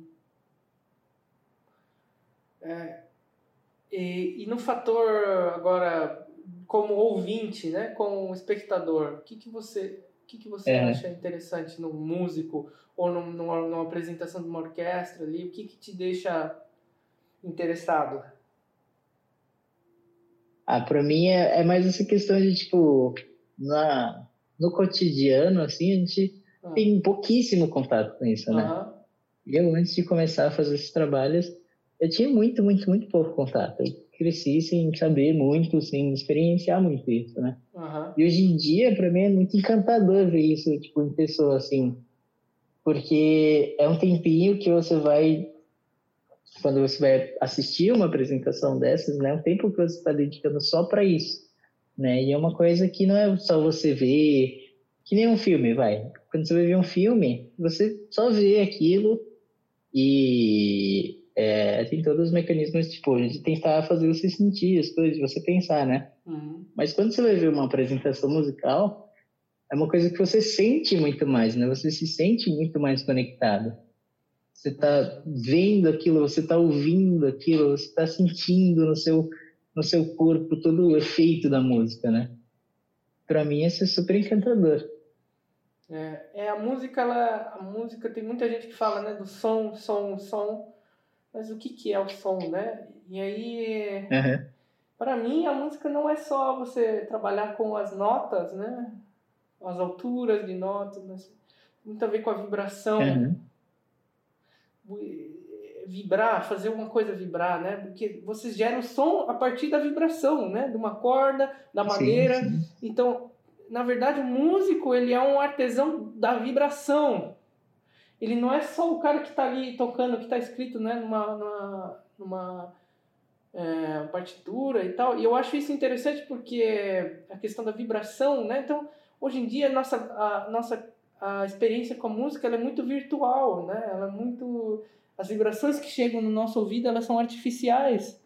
Elas são vibrações Uhum. que são reproduzidas através de um, de um, de um aparelho eletrônico ali, ou do, através de... Ela, ela passa, né? Essa, toda essa informação que a gente tem sobre as vibrações, ela é gravada, ela passa por um, um, um aparelho ali, que ela é gravada, aí ela, ela se, se locomove através de ondas ou, ou, ou, ou por cabo, né? E é aquela coisa virtual, né? E a questão de você ir pessoalmente, né, num concerto, é que a vibração Sim, ali da madeira, ela, ela parte não só do instrumento, mas ela parte já do, do, do, da sua, do seu próprio corpo, né? Por exemplo, um cantor, né? Que a, o instrumento dele é a voz, né? E a, É. a vibração ela parte do, de você mesmo, né? E, é, e aí essa coisa da de você estar lá e você sentir aquilo é uma coisa que, que para mim é in- in- insubstituível, não dá para substituir, né? Sim, E- realmente. é, eu acredito que talvez algum dia aí a gente volte a uma época onde a gente vai ter uma orquestra e o filme rolando lá em cima. Ou, É. ou- é, né, e a questão da orquestra, né, que eu acho interessante, que hoje em dia a gente pode brincar com isso, né? É, você não precisa contratar 100 músicos, né, para você ter uma orquestra. Às vezes é, é legal aquela coisa da música de câmara, né? E isso é uma coisa que eu ainda não vi, né? Muita, né? A música de câmara ali e o filme rolando, por exemplo. Ou, é, Tem outros aspectos, né, que é interessante a gente brincar, né? Aham. É, é interessante a sua visão. Eu acho Sim, que eu achei essa reflexão muito. É muito legal, tipo, de você pensar nisso mesmo. Eu é, fazendo paralelo entre cinema e música de novo. O cinema, mesmo que você, sei lá, você tente fazer ser o mais analógico possível, né? Você gravar ali com a película tal. Uhum. Sempre vai ser um processo muito mais individual, assim, de você ver aquilo, é, você ter contato direto com a coisa que você gravou ali e ter essa coisa para você. A música é uma coisa que você consegue compartilhar com mais pessoas e fazer elas sentirem isso, ter essas emoções, né? Então, não importa qual filme você vai ver, sempre vai ser essa reprodução, né? Mesmo se você for assistir a gravação de um filme, não vai ser esse sentimento de você estar presenciando aquilo ali e sentindo, né? Uhum. Porque uma gravação de filme para a pessoa pode ser super chata, né? Porque é um É. processo assim que você vai ficar oito horas para conseguir dois minutos de filme, É. né? Aí eu então te nunca vai ser pergunto, Vitor, reproduzível de cinema. é, eu te pergunto, antes da, da quarentena, você ia todo dia ou toda semana assistir um concerto?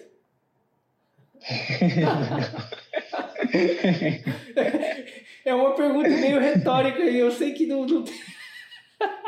Mas sabe por quê? Sabe por quê que as pessoas. Você, eu, você falou, você tem uma experiência super legal, né? Com a música, né? Aquela coisa de você trocar, né? Tem uma troca ali, né? Existe, né? Realmente. Você está participando, né? É. Como ouvinte. Então por que, Sim, que, sim. por que, que, por que, que o pessoal aí não vai em concerto toda semana? Não vai.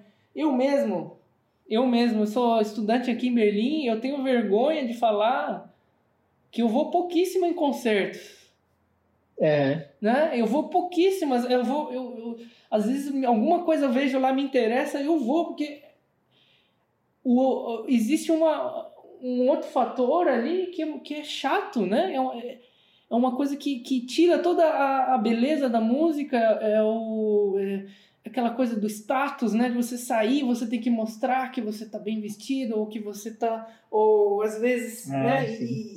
E, e a questão dos shows, né? Fala- já tem uma diferença. Você fala show e concerto, né? Porque o show é uma É. coisa muito mais. É uma coisa que você envolve lá, as pessoas elas estão. E elas podem fazer o que elas quiserem, elas podem, sei lá, tomar um suco e assistir, ninguém vai ficar olhando feio. Ou você pode abrir lá Sim, é um muito saquinho mais. de batata e vai, e vai comendo e tá rolando ali, entendeu? É. E, e o concerto é aquela coisa assim que todo mundo fica olhando assim, aí fica aquela coisa chata assim. Aí você. Ai, putz, tô com um bafo aqui, aí você quer abrir o, o, o- o pacotinho de chiclete ali e faz. Aí todo mundo te olhando assim, sabe? Aquela coisa assim, tipo, ai meu Deus do céu. Sim, socialmente é é muito mais. É, tipo, você tem que ter uma preparação social maior, né? Como se fosse isso. O show é uma coisa muito mais liberal, né? Você pode fazer o que você quiser, tá tudo certo. É, é uma coisa que a gente ainda. É um problema porque às vezes você tá, por exemplo, numa passagem pianíssimo, né? E, tá, e às vezes o silêncio ele, ele, trans, ele tem o poder de, de, de, de dar um, um valor maior ao momento, né? Às vezes está tudo um Uhum. silêncio total, assim, você ouve só uma nota lá de longe, assim. Né? E tem esses momentos também. Então, como é que a gente consegue transformar a experiência de um concerto, né, de uma, ópera, numa coisa que, que as pessoas possam ter mais é, liberdade, né? E não, porque às vezes Uhum. você, você senta numa ópera ali, ópera de Wagner, lá seis horas sentado, e você não pode fazer nada, né? Fica, putz, né? Só que a, a É. música de Wagner é sensacional, né? Tirando é, é, fatores políticos à parte, né? Que ele foi uma pessoa aí muito estranha, né? O cara aí antissemita e tal, né? É. Mas assim, É. a música dele é uma coisa sensacional, entendeu? E aí, como que a gente lida com essa. Como é que a gente faz para uma pessoa ali é, é, achar interessante, sabe? Uma, uma ópera de seis horas. É, sim. né? Tá É um super um desafio mesmo. É. É. É uma reflexão assim que não, não. É aquela coisa, não tem como você ter uma resposta, né? É. É o jeito assim que é na sociedade e beleza, você sabe disso, mas como mudar? é. É muito complicado. Não, e eu lembro, ó, teve uma época que o concerto o pessoal batia palma quando quis, queria, e era uma zona, e depois de uma época aí começou a virar uma coisa mais elitista, mais, sabe? E aí o pessoal no, no Brasil não dá pra fazer essas coisas, né? Os concertos mais legais Uhum. que eu fiz foi em escola, por exemplo, com criança, porque aí não tem jeito, né? Aí é gritaria, aí é br- briga, aí não sei o que, tem umas as pessoas lá. "Ah", e você tá lá tocando, mas ao mesmo tempo que tá, tá tudo isso acontecendo, tem algumas pessoas que estão lá te olhando e elas ficam interessadas, você percebe, né? Você tem uma ligação direta Uhum. também. E Sim, acaba sendo tipo mais sincera essa relação assim. né? é, é. E é, é interessante isso. A- ó, as, as minhas melhores é, experiências musicais foi em tocando na casa de alguém. Ou, Uhum. ou, por exemplo, assim, aqueles, aqui a gente chama de house concert, né? Que é o, o concerto em casa. Então aí tá lá, tá todo mundo, uma pessoa do lado da outra ali, tem alguém comendo uma coisa, não sei o que, e você tá tocando. E aí você tem uma conexão muito maior com as pessoas, né? Aquela coisa do palco, você fica separado e tal. Eu acho que. Uhum. Eu acho que tem o seu momento também. Acho que é importante a gente ter esse momento de completo silêncio e aí aproveitar o momento ali, o que está acontecendo, uma coisa que está fora da gente, né? Uma, a gente entra numa outra dimensão. Isso sim. Sim. Mas eu acho que a música, a música a, com os instrumentos tradicionais e tal, ela te pro, pro- propõe também uma, uma experiência diferente. Poderia propor, né? Porque a gente não faz isso. Não existe muitos concertos em casa, por exemplo. Numa festa de aniversário você chama alguém para tocar alguma coisa e tal, né? E quando você tem essa experiência, é uma coisa muito legal, cara. É uma coisa muito é, que acrescenta muito na nossa vida, eu acho. Sim, que interessante. Eu nunca tinha parado para pensar nisso, né? É uma reflexão que é super legal. Porque tem essa, essa visão estereotipada, né? Tipo, é... que é só. que esse tipo de música só pertence ali ao palco, como você estava falando, né? É. Ao palco, separado de você, né? É, é muito difícil mesmo a gente ver. Aqui no Brasil, por exemplo, eu nunca ouvi falar disso. Né? E o House Concert, alguma coisa assim, né? Que seja muito mais próximo, que tenha uma interação muito maior entre quem está assistindo e quem está tocando, né? É, existe, né? O, o, famoso sarau, né? Só que é uma coisa. É sarau, né? Que fala, eu acho. E aí o. o... É. É, mas é uma coisa que não é, não é muito bem vista, aliás, né? Ou, ou acho que eu conheço um, um, um, grupo só que faz isso, que é o Piano Sofia, né? No Brasil, em São Paulo. Mas e aí, sabe? Uhum. A gente tem todo mundo faz essas comparações, né? A gente, uh, no Brasil, a gente tem essa coisa de comparar o Brasil com a Dinamarca, né? Ah, o Brasil, tal, a Dinamarca faz assim, o Brasil tem que fazer assim também. Ou, ah, aqui lá na... Tá, mas na Dinamarca, quantas salas de concerto existem? E qual o número da população? Uhum. Né? Aí você vê que, cara, só em São Paulo, aí você tem lá uma ou duas salas de concerto só, por exemplo três, vai, uhum. quatro, não sei, mas tem eh, a proporção do número de pessoas na cidade de São Paulo, em, por exemplo, em Berlim, né? E a proporção de número de teatros ou salas de concerto e orquestras que existem é, é uma proporção é, é, é uma brincadeira, na verdade, é, é, é, é, é um absurdo que você vai ver que a maioria da população do Brasil não tem acesso, não tem acesso. Sim, e, sim, sim. E, e aí, como é que faz, né? E é diferente, eu acho, do, da questão do cinema, porque o cinema é uma coisa aí que bombou, né? Bomba até hoje, Sim. aí tem tudo quanto é lado. É, a questão do acesso hoje é, é, tá sempre cada vez facilitando mais, né? Coisas como Netflix, YouTube, você tem ali o contato que é muito mais próximo, muito mais direto com o filme, né? Enquanto com a música, você tem ali a música popular e que você consegue acessar, mas esse outro tipo é super ainda é, inacessível, né? É, a gente tem ainda algumas coisas com, com a música clássica, porque também as pessoas, como elas já não têm acesso, né? Já não têm acesso poucas pessoas têm acesso. É. Os músicos brasileiros que eu conheço, todo mundo tem uma história muito parecida, né? Para quem está acompanhando o podcast, pode perceber que a nossa história é muito parecida, cara, né? Todo mundo conhece no Guri, ou na Escola Municipal, ou a IMESP, e aí, né? É, uma, é um caminho muito parecido a todo mundo. E aí é, não tem muito, muitas portas de entrada para essa coisa, né? Então aí se você vai lá no, no Spotify, você vai no, no YouTube, você ouve pela primeira vez Vivaldi, mas é aquela coisa, né? Uma gravação de 1950 e tal, aquele áudio mais estranho e tal, aí é. você fica ah, chato, chato. Prefiro assistir o. Prefiro, prefiro ouvir um Justin Bieber aí, sei lá eu, né? Ou uhum. K-pop. Né? O K-pop ele é, é, é, engraçado que ele tem todos esses, esses estímulos visuais o tempo inteiro, né? Não é só a música, né? E, é, uhum. é, outra, outra coisa que a gente tem que. Mas assim, não que a música agora tem que virar uma coisa visual e tal, né? Mas como que a gente atrai mais pessoas, né? E, e, e faz as é, pessoas como incorporar isso para deixar mais acessível, né? É. Vitão, eu vou no banheiro. Beleza. faz uma propaganda aí, fala alguma coisa pro pessoal. Então, gente, olha, se vocês quiserem ver um pouquinho mais do meu trabalho, me segue lá no Instagram, arroba VitorFSFotos, né?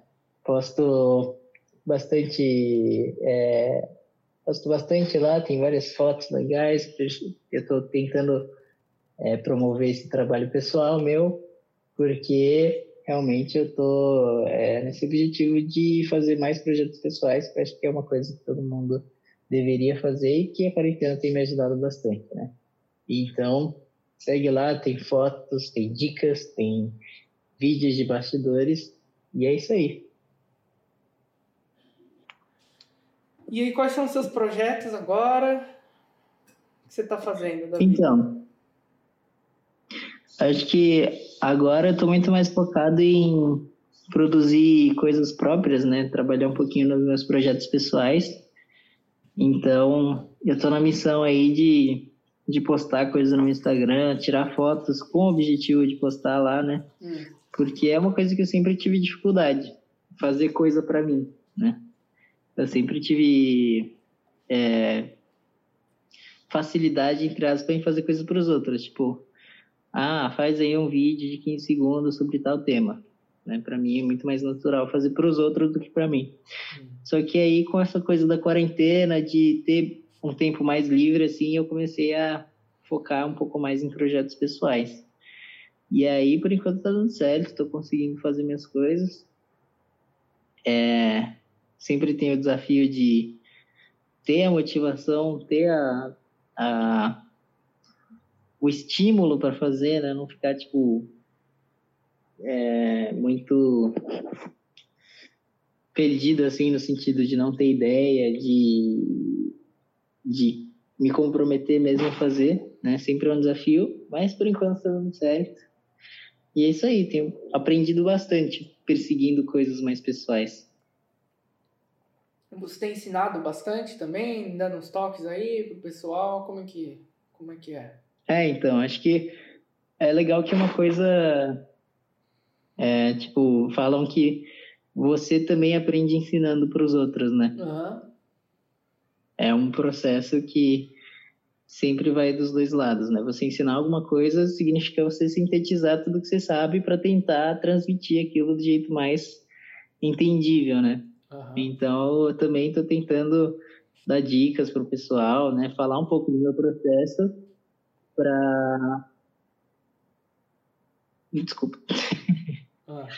Falar um pouco do meu processo para é, ensinar as pessoas para tentar continuar na área, assim, né? Uhum. É, por exemplo, você pode dar agora, para mim, ou para quem está ouvindo aí, né? Não sei, sei lá, tem alguém aí que toca violino, ou alguém que é ator, ou cantor, ou alguém aí que quer registrar agora, né, no momento aí da quarentena, né, você está vendo várias pessoas aí fazendo vídeos de, de uhum. tocando, ou não sei o que, você tem alguma dica aí para o pessoal? Então, eu acho que uma discussão muito interessante que eu tenho pensado bastante é essa questão da criatividade, né? Hum. De você ter ideias novas, de onde tirar ideias novas, de onde que você vai tentar se é, evoluir, assim, evoluir a qualidade das coisas que você está fazendo, né? Uhum. Então, acho que minha dica, acima de tudo, é você buscar referência e tentar aplicar aquilo no seu mundo, né? Então, uhum. você vê coisa de gente que você gosta, que você admira, e tentar é, fazer algo parecido, mas dando, é, colocando um pouco da sua personalidade naquilo, né? É, eu, na verdade, a minha pergunta foi mais técnica. Por exemplo, alguém quer gravar um vídeo tocando, por exemplo, eu. Agora, eu uhum. decidi que eu vou fazer aí um, um, vídeo, não sei o que, vou gravar, e aí? Tipo, o que, que você uhum. dá de dica? Porque tá todo mundo fazendo meio que parecido, né? Ou faz o celular, ou... O que, que você pode dar de dica aí? Sei lá, iluminação ou câmera, alguma coisa assim? Uhum. Ó, pra mim, a dica mais essencial é, tipo, você consegue fazer, gravar o que você quiser com o celular, né? Acho que é o, o, uma das ferramentas mais poderosas que todo mundo tem hoje em dia, né? E aí tem toda a questão de, ah, tudo bem, eu tenho o celular aqui, mas como que eu vou gravar para isso ficar bom, né? É, a, o que você pode fazer sempre, que vai te dar um resultado positivo, é você tentar gravar perto de uma janela, né, que tem muita luz natural, que é uma luz que vai ficar bem no vídeo, inevitavelmente. Então você sempre buscar gravar perto de uma janela, tipo lado a lado com a janela, né? Nem estando é, tipo não deixe a janela atrás de você, senão você vai ter exposição ruim. Mas é, você ficar de lado, de frente para a janela, porque isso vai te garantir uma iluminação boa e é, no vídeo isso vai ficar bom, né? Basicamente. E essa coisa da iluminação é... essa luz que vem de cima, assim, uma luz que eu uhum. às vezes ela não fica muito boa, né, em gravação. Eu não sei, depende muito, né, mas eu, eu, eu sinto que a luz que vem de cima, assim, fica meio estranho na hora da gravação. Se você só tem uma uhum. fonte de luz em cima, sabe? Sim, sim. É, então, geralmente, é, em gravações a gente sempre tenta evitar isso, né, porque a luz de cima, ela vai te dar uma sombra que não é natural para o seu rosto, né? Uhum. Seu olho vai ficar escuro, ou vai, vai ter um, uma sombra marcada no seu nariz, o queixo também vai ficar é, escuro. Então, é sempre a gente tenta evitar isso, né? Uhum. Então, se você tiver uma luminária, assim, que você consiga deixar mais no nível do seu rosto, é, a janela também ajuda bastante nisso o que você conseguir fazer para evitar essa luz muito de cima, ou então uma luz muito de baixo, que também vai ser estranha, que não é natural, uhum. né? É válido, né? Inclusive, uma coisa que eu faço bastante é pegar essas luminárias de mesa. Geralmente eu coloco ela virada para uma parede branca, né? Uhum. E aí a luz vai refletir na parede branca e vai me iluminar bem, né? É uma coisa que eu acho que é bem fácil de fazer e que já dá uma diferença legal, né? Uhum. Agora aí, ó, curiosidade minha. É... é. Que, que filmes aí você me indica? Que são coisa talvez até mais antiga, mas que eu não que, eu, que a maioria das pessoas não conhece. Coisa de qualidade. Coisa de qualidade? É. Olha, tem bastante filme aí que são pouco conhecidos, mas que marcaram bastante a história do cinema como Cidadão Kane, né? Que é um filme que é totalmente muito glorificado, né? Por quem estudou cinema. E que é um filme bem legal e as pessoas às vezes não conhecem muito. Uhum. É, outros filmes, tipo, de diretores que fizeram sucesso antigamente, como Akira Kurosawa, né? De samurais, exploração, assim. E o filme dos grandes nomes, né? O Coppola, é, gente assim. São filmes que são muito legais de assistir. Hum. E o que, que te influenciou mais nesse, nesse mundo aí? Quais são os, os caras aí que você acha legal o trabalho e tal? É, do, do cinema? É. Olha, eu acompanho bastante as coisas do Nolan, que é, é bem popular hoje em dia, né? Mas que é, que é um diferencial. Ele faz umas coisas diferentes que funcionam muito, né? Christopher Nolan. Uhum. Inclusive tá para sair um filme dele, né? E se eu tivesse que escolher assim algum diretor favorito, eu provavelmente diria ele, né? Ah. Porque é um cinema que é popular, mas escapa muito do, das técnicas que são convencionais assim. Ah. Né, de ele brinca bastante com o meio. Isso é muito válido. Ah. E diretor de fotografia? Diretor de fotografia tem alguns, alguns nomes, né? Ah. É, tem o Roger Dickens, que ele é um diretor de fotografia lendário, assim, fez muitos filmes bons. O último que ele fez foi o 1987? Não, esqueci. Hum. 1917, né? Que ficou super popular é, por ter essa essa, essa estética de ser gravado em um plano só, né? Você não vê cortes. Ah. Mas o Roger Dickens, basicamente todo o filme dele é, tem uma fotografia incrível.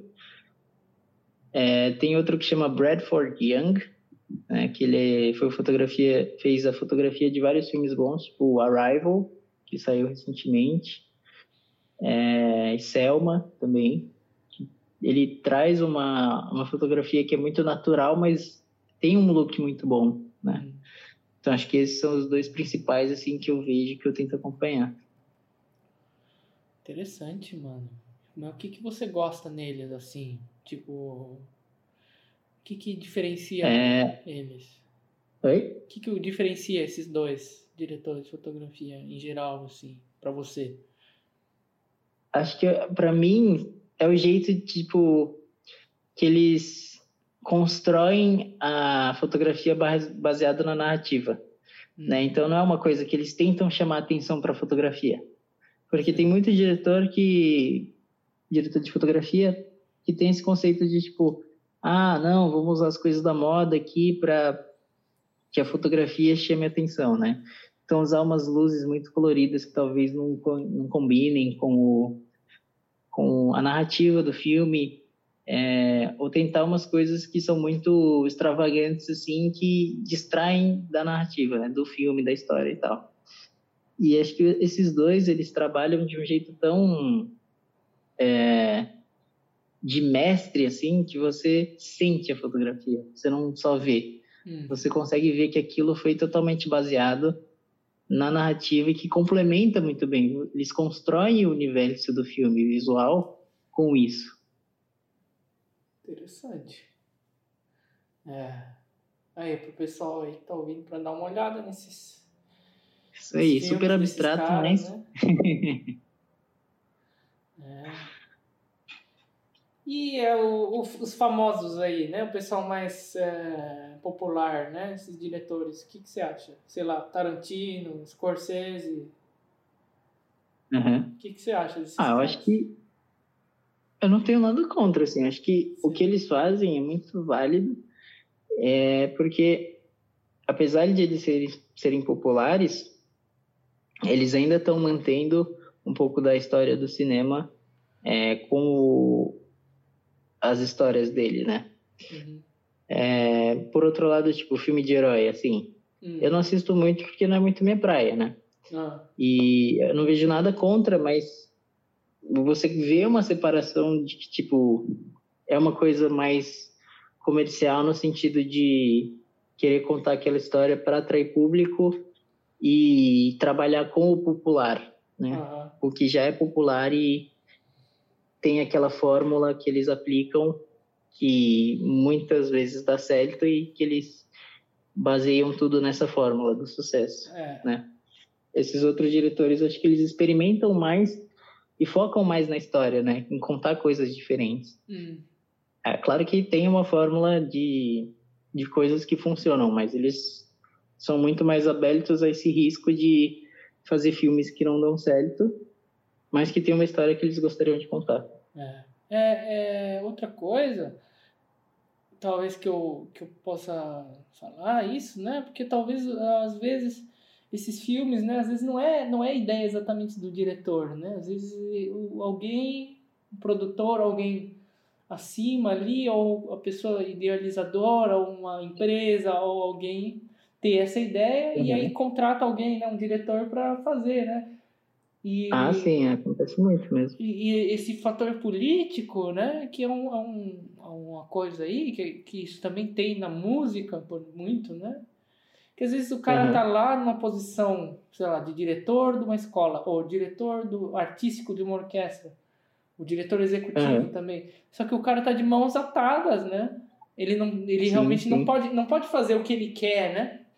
Ele tá lá sim. meio que cumprindo a ordem de outra pessoa, né? Igual, igual a nossa presidência aqui, da a presidência da República aí no Brasil, não fala, é, tá, o presidente e tal, mas o cara ali ele aí, ele tá seguindo ordens, né? a gente sempre fica, eu, eu, eu, acho engraçado isso. O, o, cara, o, cara é o, o cara não tem ideia do que tá fazendo, ele não sabe o que tá fazendo.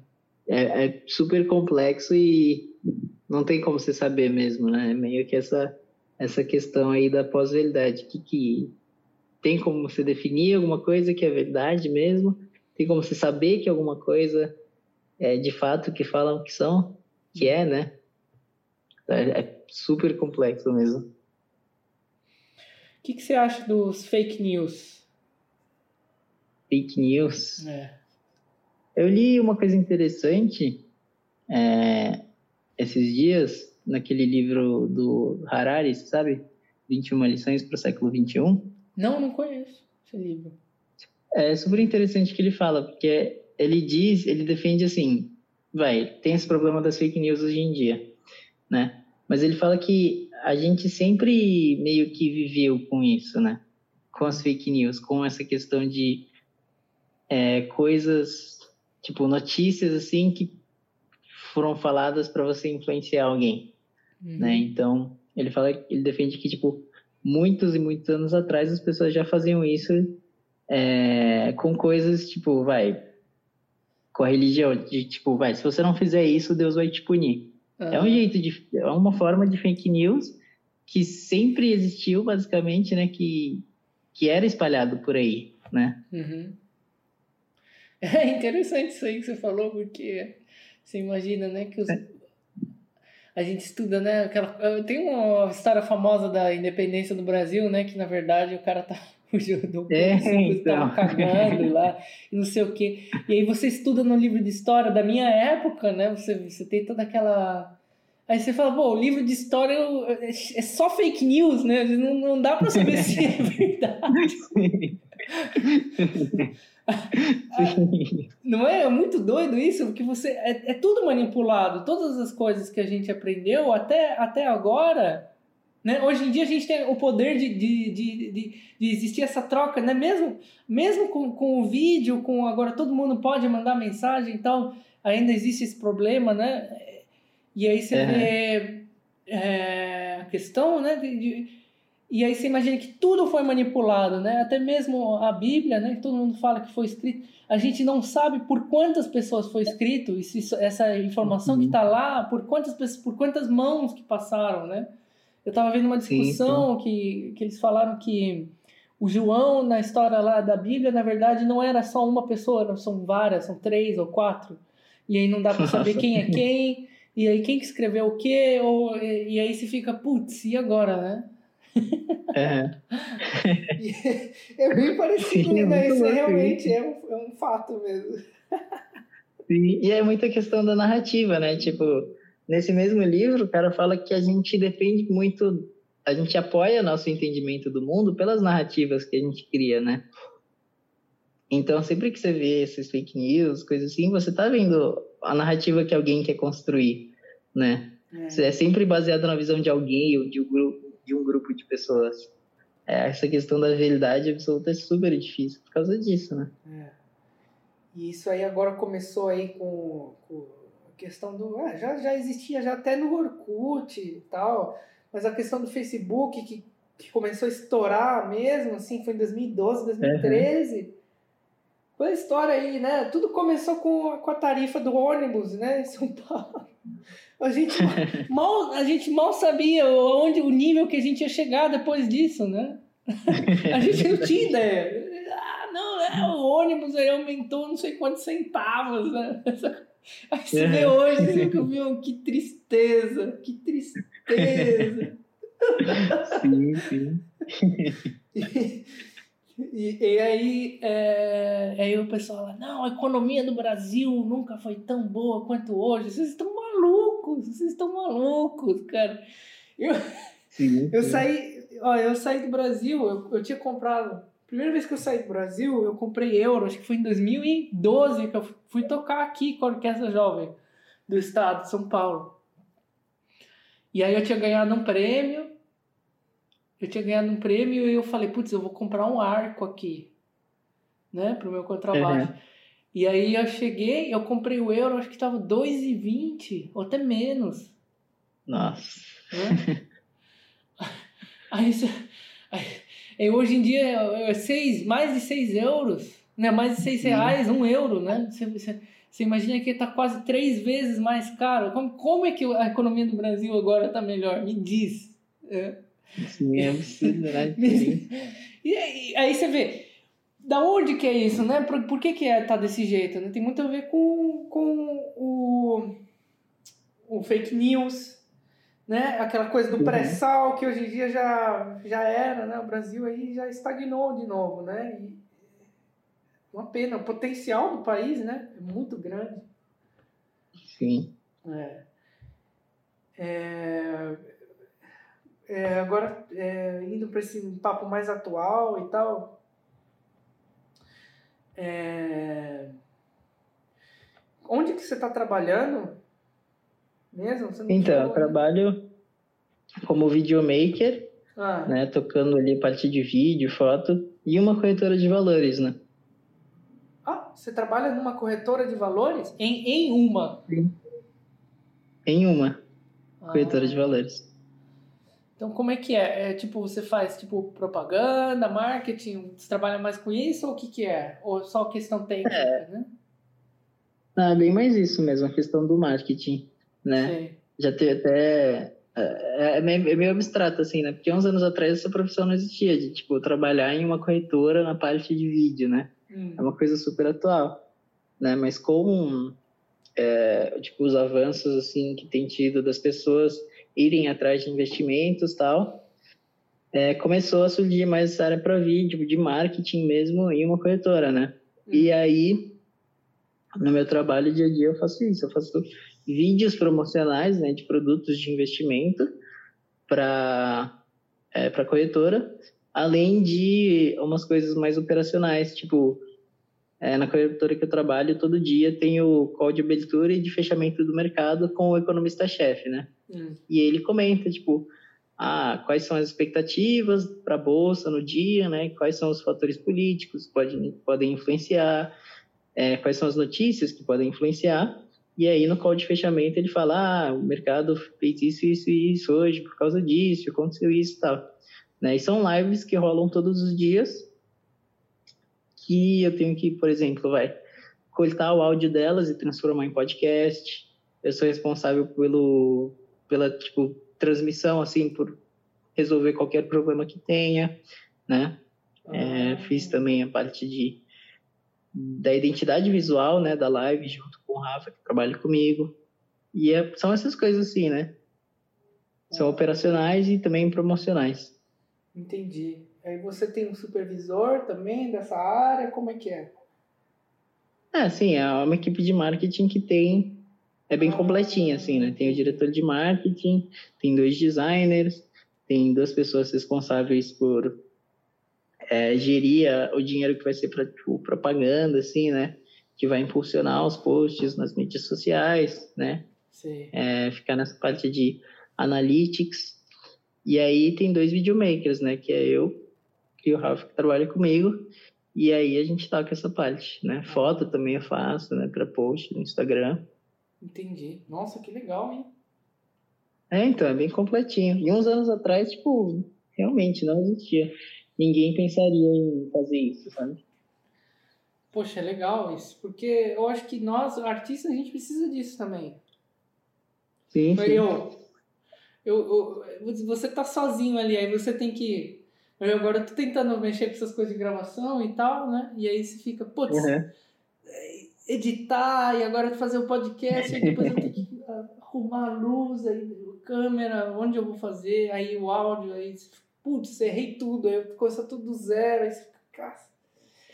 E, e, ainda tem a questão de estudar, né? A questão de tocar. E aí, como que você faz? Eu, na verdade, eu precisaria de uma equipe inteira aí de marketing, uns 10 pessoas. Sim, sim, sim.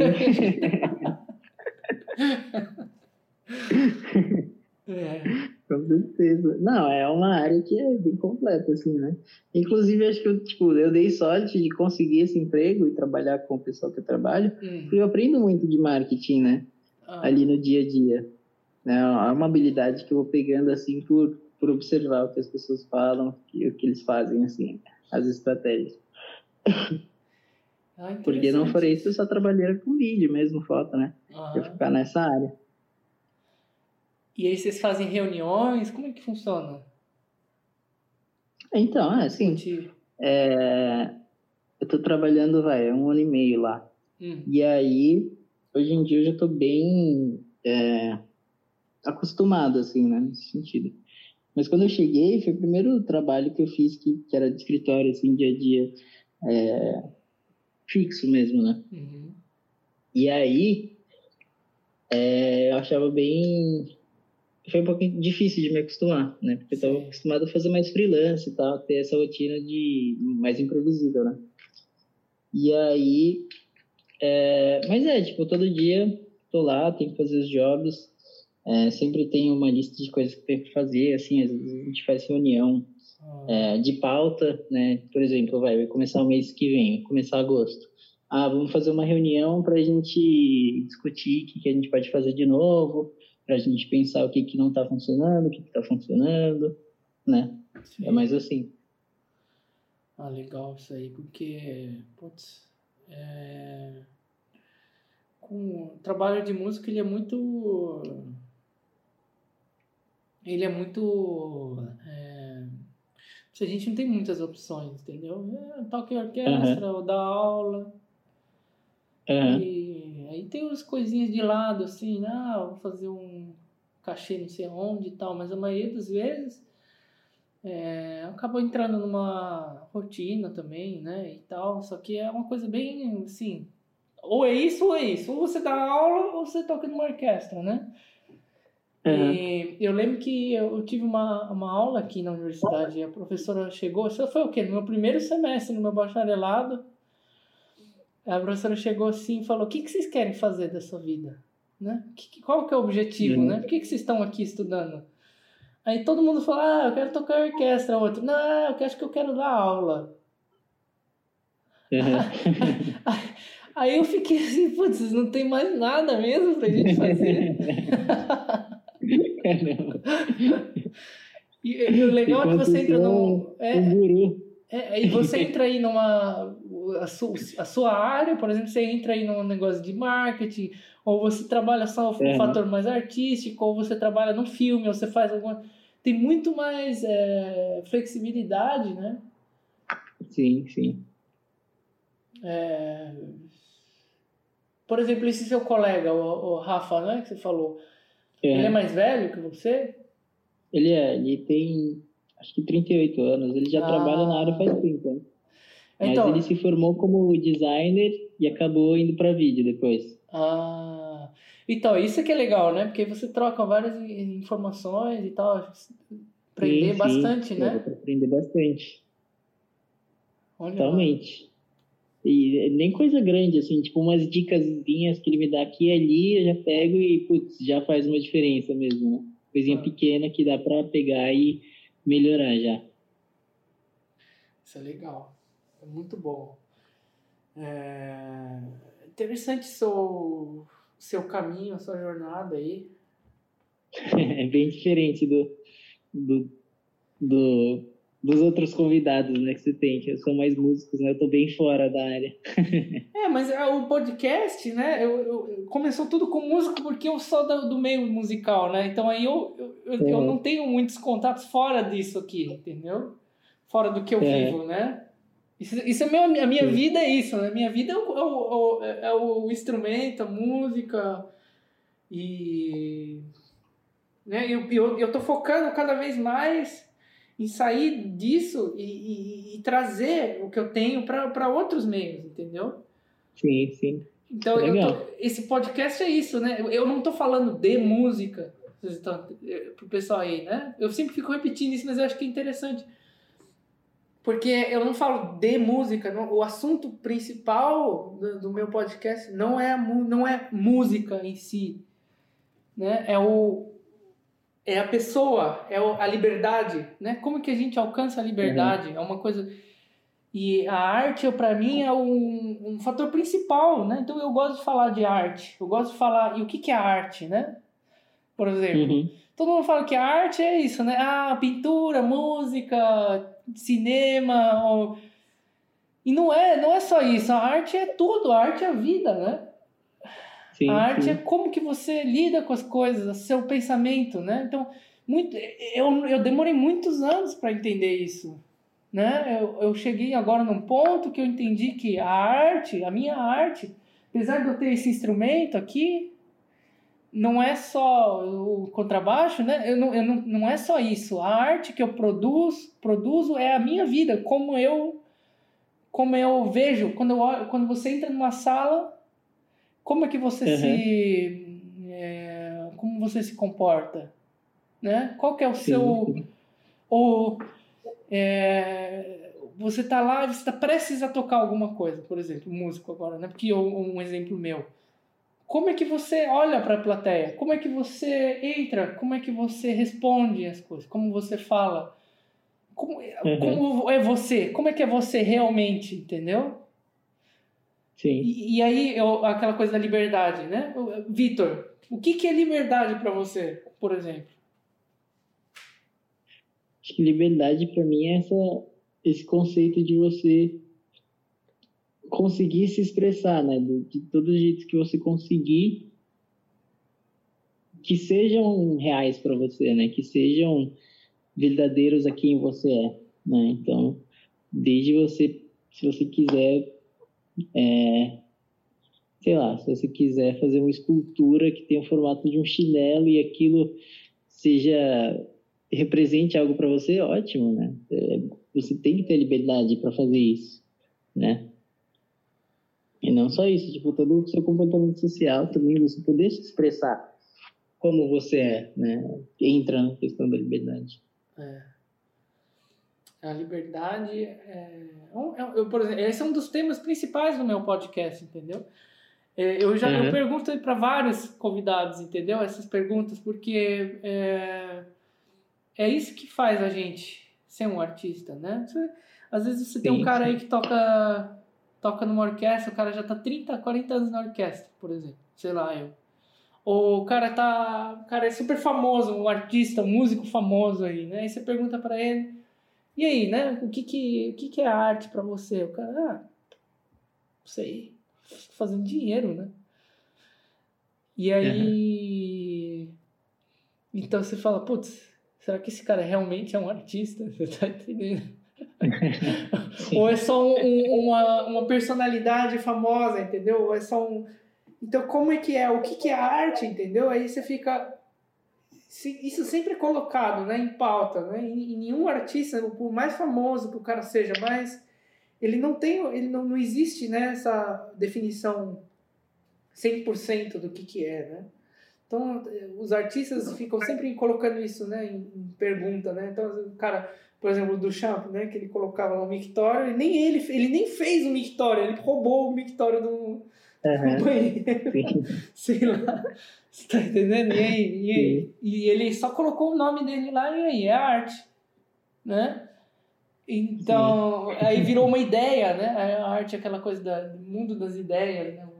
Uma coisa que te transporta para uma outra dimensão, né? E aí a liberdade é um outro ponto principal disso, porque você só consegue, como você disse, né, se expressar ou você ter uma troca ali, né, com alguém, se você tem uhum. essa, essa liberdade, né, é muito fácil a gente criar barreiras, né, com as pessoas. Sim, é sim. É, é, é o natural, né, às vezes, de, um, como um sim, sistema é de seguro, proteção, né? né, de defesa, né. Sim. É, e aí é, eu gostaria de te perguntar é o, o que, que você quer fazer no futuro, né? Você falou dos seus projetos pessoais e tal, né? Uhum. Criando e tal, mas o, o, mais ou menos assim o seu plano para o futuro, Vitor. Acho que hoje em dia minha visão é muito mais tentar perseguir é, esse caminho de faz, poder viver com os meus projetos pessoais, assim, mais ou menos, né? Eu estou numa posição muito segura de, tipo, trabalhar fixo em uma empresa e tal. Uhum. Mas, é, recentemente eu tenho pensado bastante nessa questão de fazer coisas que sejam mais sinceras para mim, né? Que me representem mais, uhum. né? Então, acho que cada vez mais eu quero perseguir um pouco disso para poder não só não ficar saturado tipo dessa área assim de fotografia, de sempre fazer a mesma coisa, né? Mas também de estimular um pouco a minha criatividade, de poder crescer profissionalmente, pessoalmente também, né? Criando coisas novas. E acho que o que eu quero um pouco mais para o futuro é isso, né? Ter essa liberdade de poder fazer mais coisas pessoais e perseguir mais os meus interesses, né? É. Poder experimentar com coisas novas. É isso aí. Eu acho que não existe uma pessoa nesse mundo que não esteja buscando a liberdade. É, então. Né? Sim. Eu acho que isso é mais valioso do que você ter é, a casa mais cara, o carro mais caro, você ser a Sim. pessoa mais famosa do mundo. Né? Porque quando você é famoso, você não tem liberdade. Você não pode ser. Você sempre tem que seguir um, um, um, um padrão, né? Entendeu? É, sim. Você, tem, você vive para agradar outra pessoa. Né? E aí, é, autonomia é uma coisa muito importante. para o é. ser humano, né? É, é uma, uma coisa que a gente está em busca, né? Mas como, né? É... Tá aí. Sim. É... Ah, então, essa questão de você ser famoso, acho que é muito mais você viver um personagem, né? Você não... É muito mais difícil você ser autêntico a quem você é mesmo, né? Você tem que viver aquela imagem que é esperada de você. É, é, um, é uma coisa aí. aí. Aí você vê, por exemplo, o que está acontecendo bastante agora. Né? É, gente que que está procurando uma, uma autonomia maior, né? uma, um poder ali maior né? de, de, de, de poder ter o controle sobre o que você quer fazer, né? sobre a sua vida e tal. E aí uhum. o, que está acontecendo é que às vezes a gente dá a mão né? da, da nossa da nossa a gente a vida é feita de sacrifícios, né? Então a gente sempre está se sacrificando de alguma forma para você conseguir alguma coisa, né? E eu nunca vou esquecer sim, sim. uma frase que, o, que um professor meu me falou, professor Mauro, um professor que eu sempre fico falando aqui no meu podcast, que é um professor que, que eu tive poucas conversas, mas as conversas que eu tive, ele, ele me deu sempre dicas que eu, que eu uso até hoje, eu penso a respeito até hoje. Ele falou. Uhum. É, porque você vai. O mais legal é você poder ter um trabalho que você tem certeza. Por exemplo, se você vê alguma coisa que você não gosta no trabalho, por exemplo, ou tem uma coisa que você não concorda de jeito nenhum, e você tem a liberdade de falar: não, não vou fazer isso. Uhum. Né? Essa autonomia de você falar: não, peraí, então beleza, sabe? Fala: não, beleza, então se, se vocês vão fazer assim, então eu tô fora tem uma, uma lista de gente aí que está querendo, querendo meu trabalho, entendeu? E, uhum. e, é uma coisa que a gente está procurando, entendeu? Todo artista quer isso, né? Aí o que está acontecendo Sim. agora que eu vejo é a gente oferecendo trabalho de graça. Uhum. Ou é, não, eu vou dar aí tantas aulas de graça, né? Porque o cara quer, o cara quer virar professor, por exemplo. Daí, ah, vou dar aula de graça, né? Aquela coisa do sacrifício. Você sacrifica esse tempo, né? Porque você quer que as pessoas é, vejam o seu trabalho, né? E uhum. aí, a minha pergunta é: como é que isso vai te ajudar? Será que você está valorizando o que você faz? Ou você está desvalorizando o que você faz? Né? Uhum. E Sim. essa coisa, questão, né? O que que, o que que você vai, você quer sacrificar? Se esse custo-benefício, né? Se, se existe um custo-benefício ali, entendeu? Se isso está valendo a pena ou não. É, então, essas decisões né, da carreira e etc. também, né? Que você estava falando. Sim, sim. É. é. acho que é toda questão da liberdade, né, mesmo? É. Quem se falou. Porque não tem realização maior do que você ter essa, essa autonomia de poder dizer não, né? É uma coisa muito difícil. Você poder dizer não sem ter muita consequência, assim, que vai é, pesar muito na sua vida, né? Você poder escolher, acho que é uma coisa muito interessante, muito benéfica, né? É. E é importante você se dar o valor, entendeu? É isso que eu quero. Na verdade, toda essa história aí, que eu, eu, eu, eu tenho um problema sério de, de, de, de é, colocar as minhas ideias numa forma mais é, compreensível, né? Porque é, o que eu falei é o seguinte, que você tem que se dar o valor, né? Uhum. A partir do momento que você começa a se dar o valor, é, muda, né? Muita coisa muda. Eu teve uma época aqui que eu, cara, tocava aí, gente, às vezes eu tinha um cachezinho muito pequeno, eu recebia um pouquíssimo dinheiro, mas eu ia, né? Eu ia uhum. e tal, só que acontece? Eu era muito maltratado, você tá entendendo? Assim, o cara falou assim, não, beleza, eu não quero, sabe? Ah, você... Aí às vezes eu chegava assim, aí eu, eu tinha algum problema, algum mal entendido, entendeu? Uma coisa, um desentendimento ali. É, sei lá, cheguei 10 minutos mais tarde, não sei o que, o cara, ah, não, beleza, cai fora então. E aí chama outra pessoa, né? E aí é. existem essas coisas, né? Então é, você se dá o valor, sabe? Quanto que você realmente vale, sabe? O que que você que você está falando, se vale a pena, não vale. né? Uhum. E é legal isso que você está fazendo também, né? De você dar aí uma consultoria aí pro pessoal, não consultoria, né? Mesmo que, meio que mostrando, né, o seu processo, né? Porque as pessoas também então, esse é o outro lado, né? O outro lado da história. Que as pessoas também possam ver o que, que você faz, né? Porque se você não se divulgar, é, se você não se divulgar, também não, não adianta, né? Mas é, como é que você oferece o seu serviço sem ser, sem se você desvalorizar, né? dar uma coisa de graça o tempo inteiro, você dá, né? Você sim, dá sim. sempre lá amostras, amostras, amostras, mas ninguém vai comprar seu produto porque você já tem amostra demais, entendeu? Sim, sim. E como é que você se valoriza e ao mesmo tempo divulga o seu trabalho? você tem alguma solução para isso, Vitor? Por favor, me ajuda. Olha, acho que não tem resposta fácil para isso. Realmente. A graça é o seu desafio. A, gra a graça é não ter solução.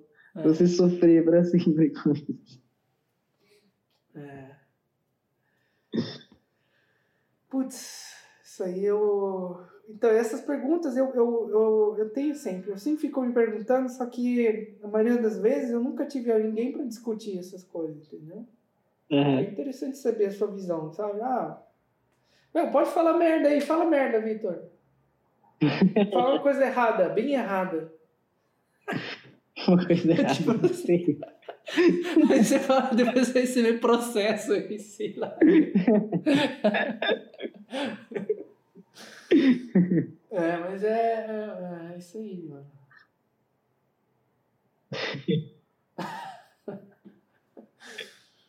É, o, o Vitor. Vitor, fala aí agora, pra gente terminar nosso podcast eu gostaria que você escolhesse um tema. Certo. E aí eu falo um pouquinho e depois você termina. Pode ser? Pode ser. Então vai, escolhe aí um tema. Um tema que eu gosto bastante de discutir, eu queria saber um pouco da sua visão, ah. é como que você vê a criatividade. Esse conceito de criatividade. Tá. Para mim, criatividade ela é um, um resultado de outros processos que a gente tem. Então, por exemplo, você tem lá, você não tem dinheiro, né? Por exemplo, você não tem, eu não tenho dinheiro para comprar um instrumento bom. Uhum. Né? Eu tô aqui, eu tenho um instrumento muito bom. Mas, por exemplo, tem gente aí que tem uns instrumentos de um milhão de euros, né? Então você não tem, eu não tenho. Como é que eu vou solucionar esse problema, entendeu? A criatividade uhum. tem muito a ver com o drible, né? Falando de futebol agora. Você, o brasileiro, ele tem essa coisa, né? Eu, eu, eu, sempre falo que o brasileiro, ele dribla a vida, ele dribla as pessoas, ele dribla todo mundo, entendeu? Ele engana ali, ele dá um jeito ali, todo mundo, opa, aí o cara já tá do outro lado ali, entendeu? E, e aí...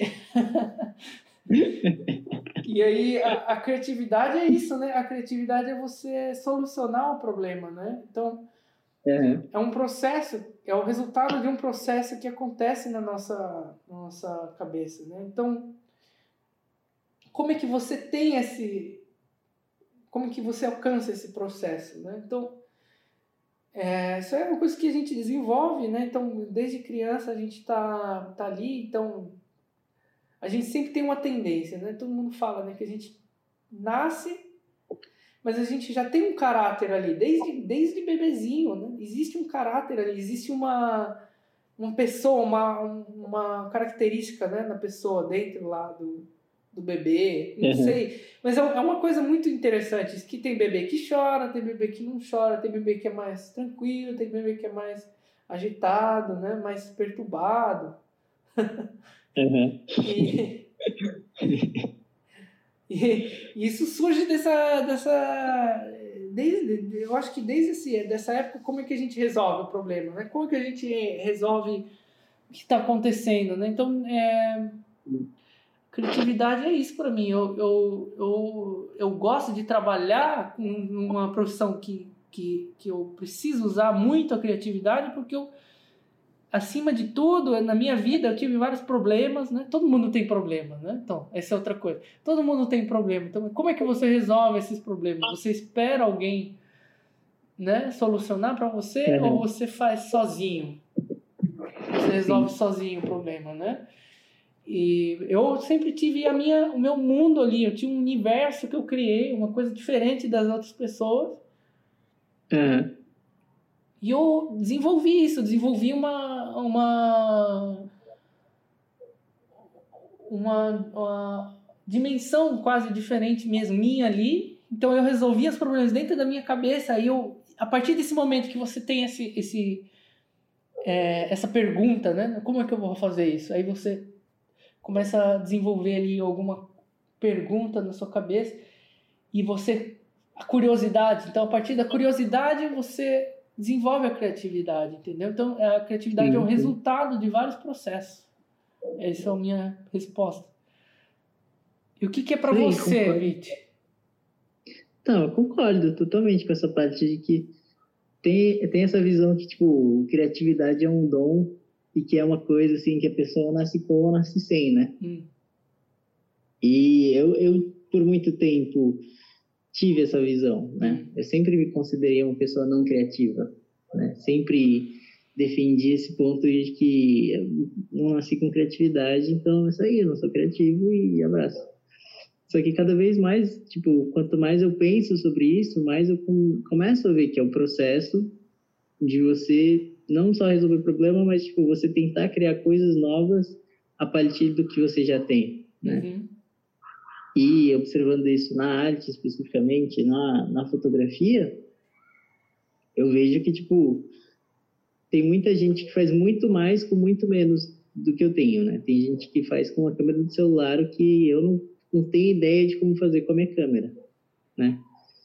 E acho que você perceber isso, você ter noção de que é todo o processo de você saber é, combinar coisas diferentes para atingir um resultado, é muito libertador, né? É. Porque rola uma pressão sobre isso, né? Tipo, você, se você é comparado com uma pessoa que é criativa, você cada vez mais vai se sentir, sei lá, pior no sentido de, ah, eu não tenho ideia, ideias tão boas quanto essa pessoa, porque eu não sou criativo, né? Hum. Mas você ter noção que é todo o processo é uma coisa libertadora, porque te dá a motivação, te dá o te dá esse primeiro passo para você correr atrás disso, né? De você é, poder ir atrás de como são as soluções dos problemas para você. Qual que é o seu jeito de resolver tal problema, é. né? E aqui nem você falou, cada um tem um seu jeito, cada um já nasce meio que de um jeito, né? E você poder expressar isso do seu jeito também é uma coisa que é super válida, que é super positiva, né? É, eu, eu, eu, exatamente, né? A questão que eu tinha falado. Você, você, nasce com uma personalidade ali.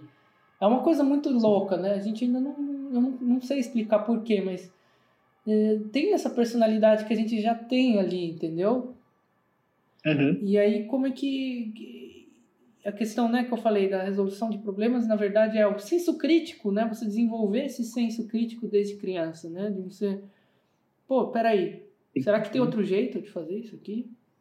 Sabe? É, então, e você, você receber esse estímulo, né, de fazer isso desde que você é pequeno, é, vai te dar muito resultado mais na vida do que você, tipo, descobrir isso com 30 anos, né?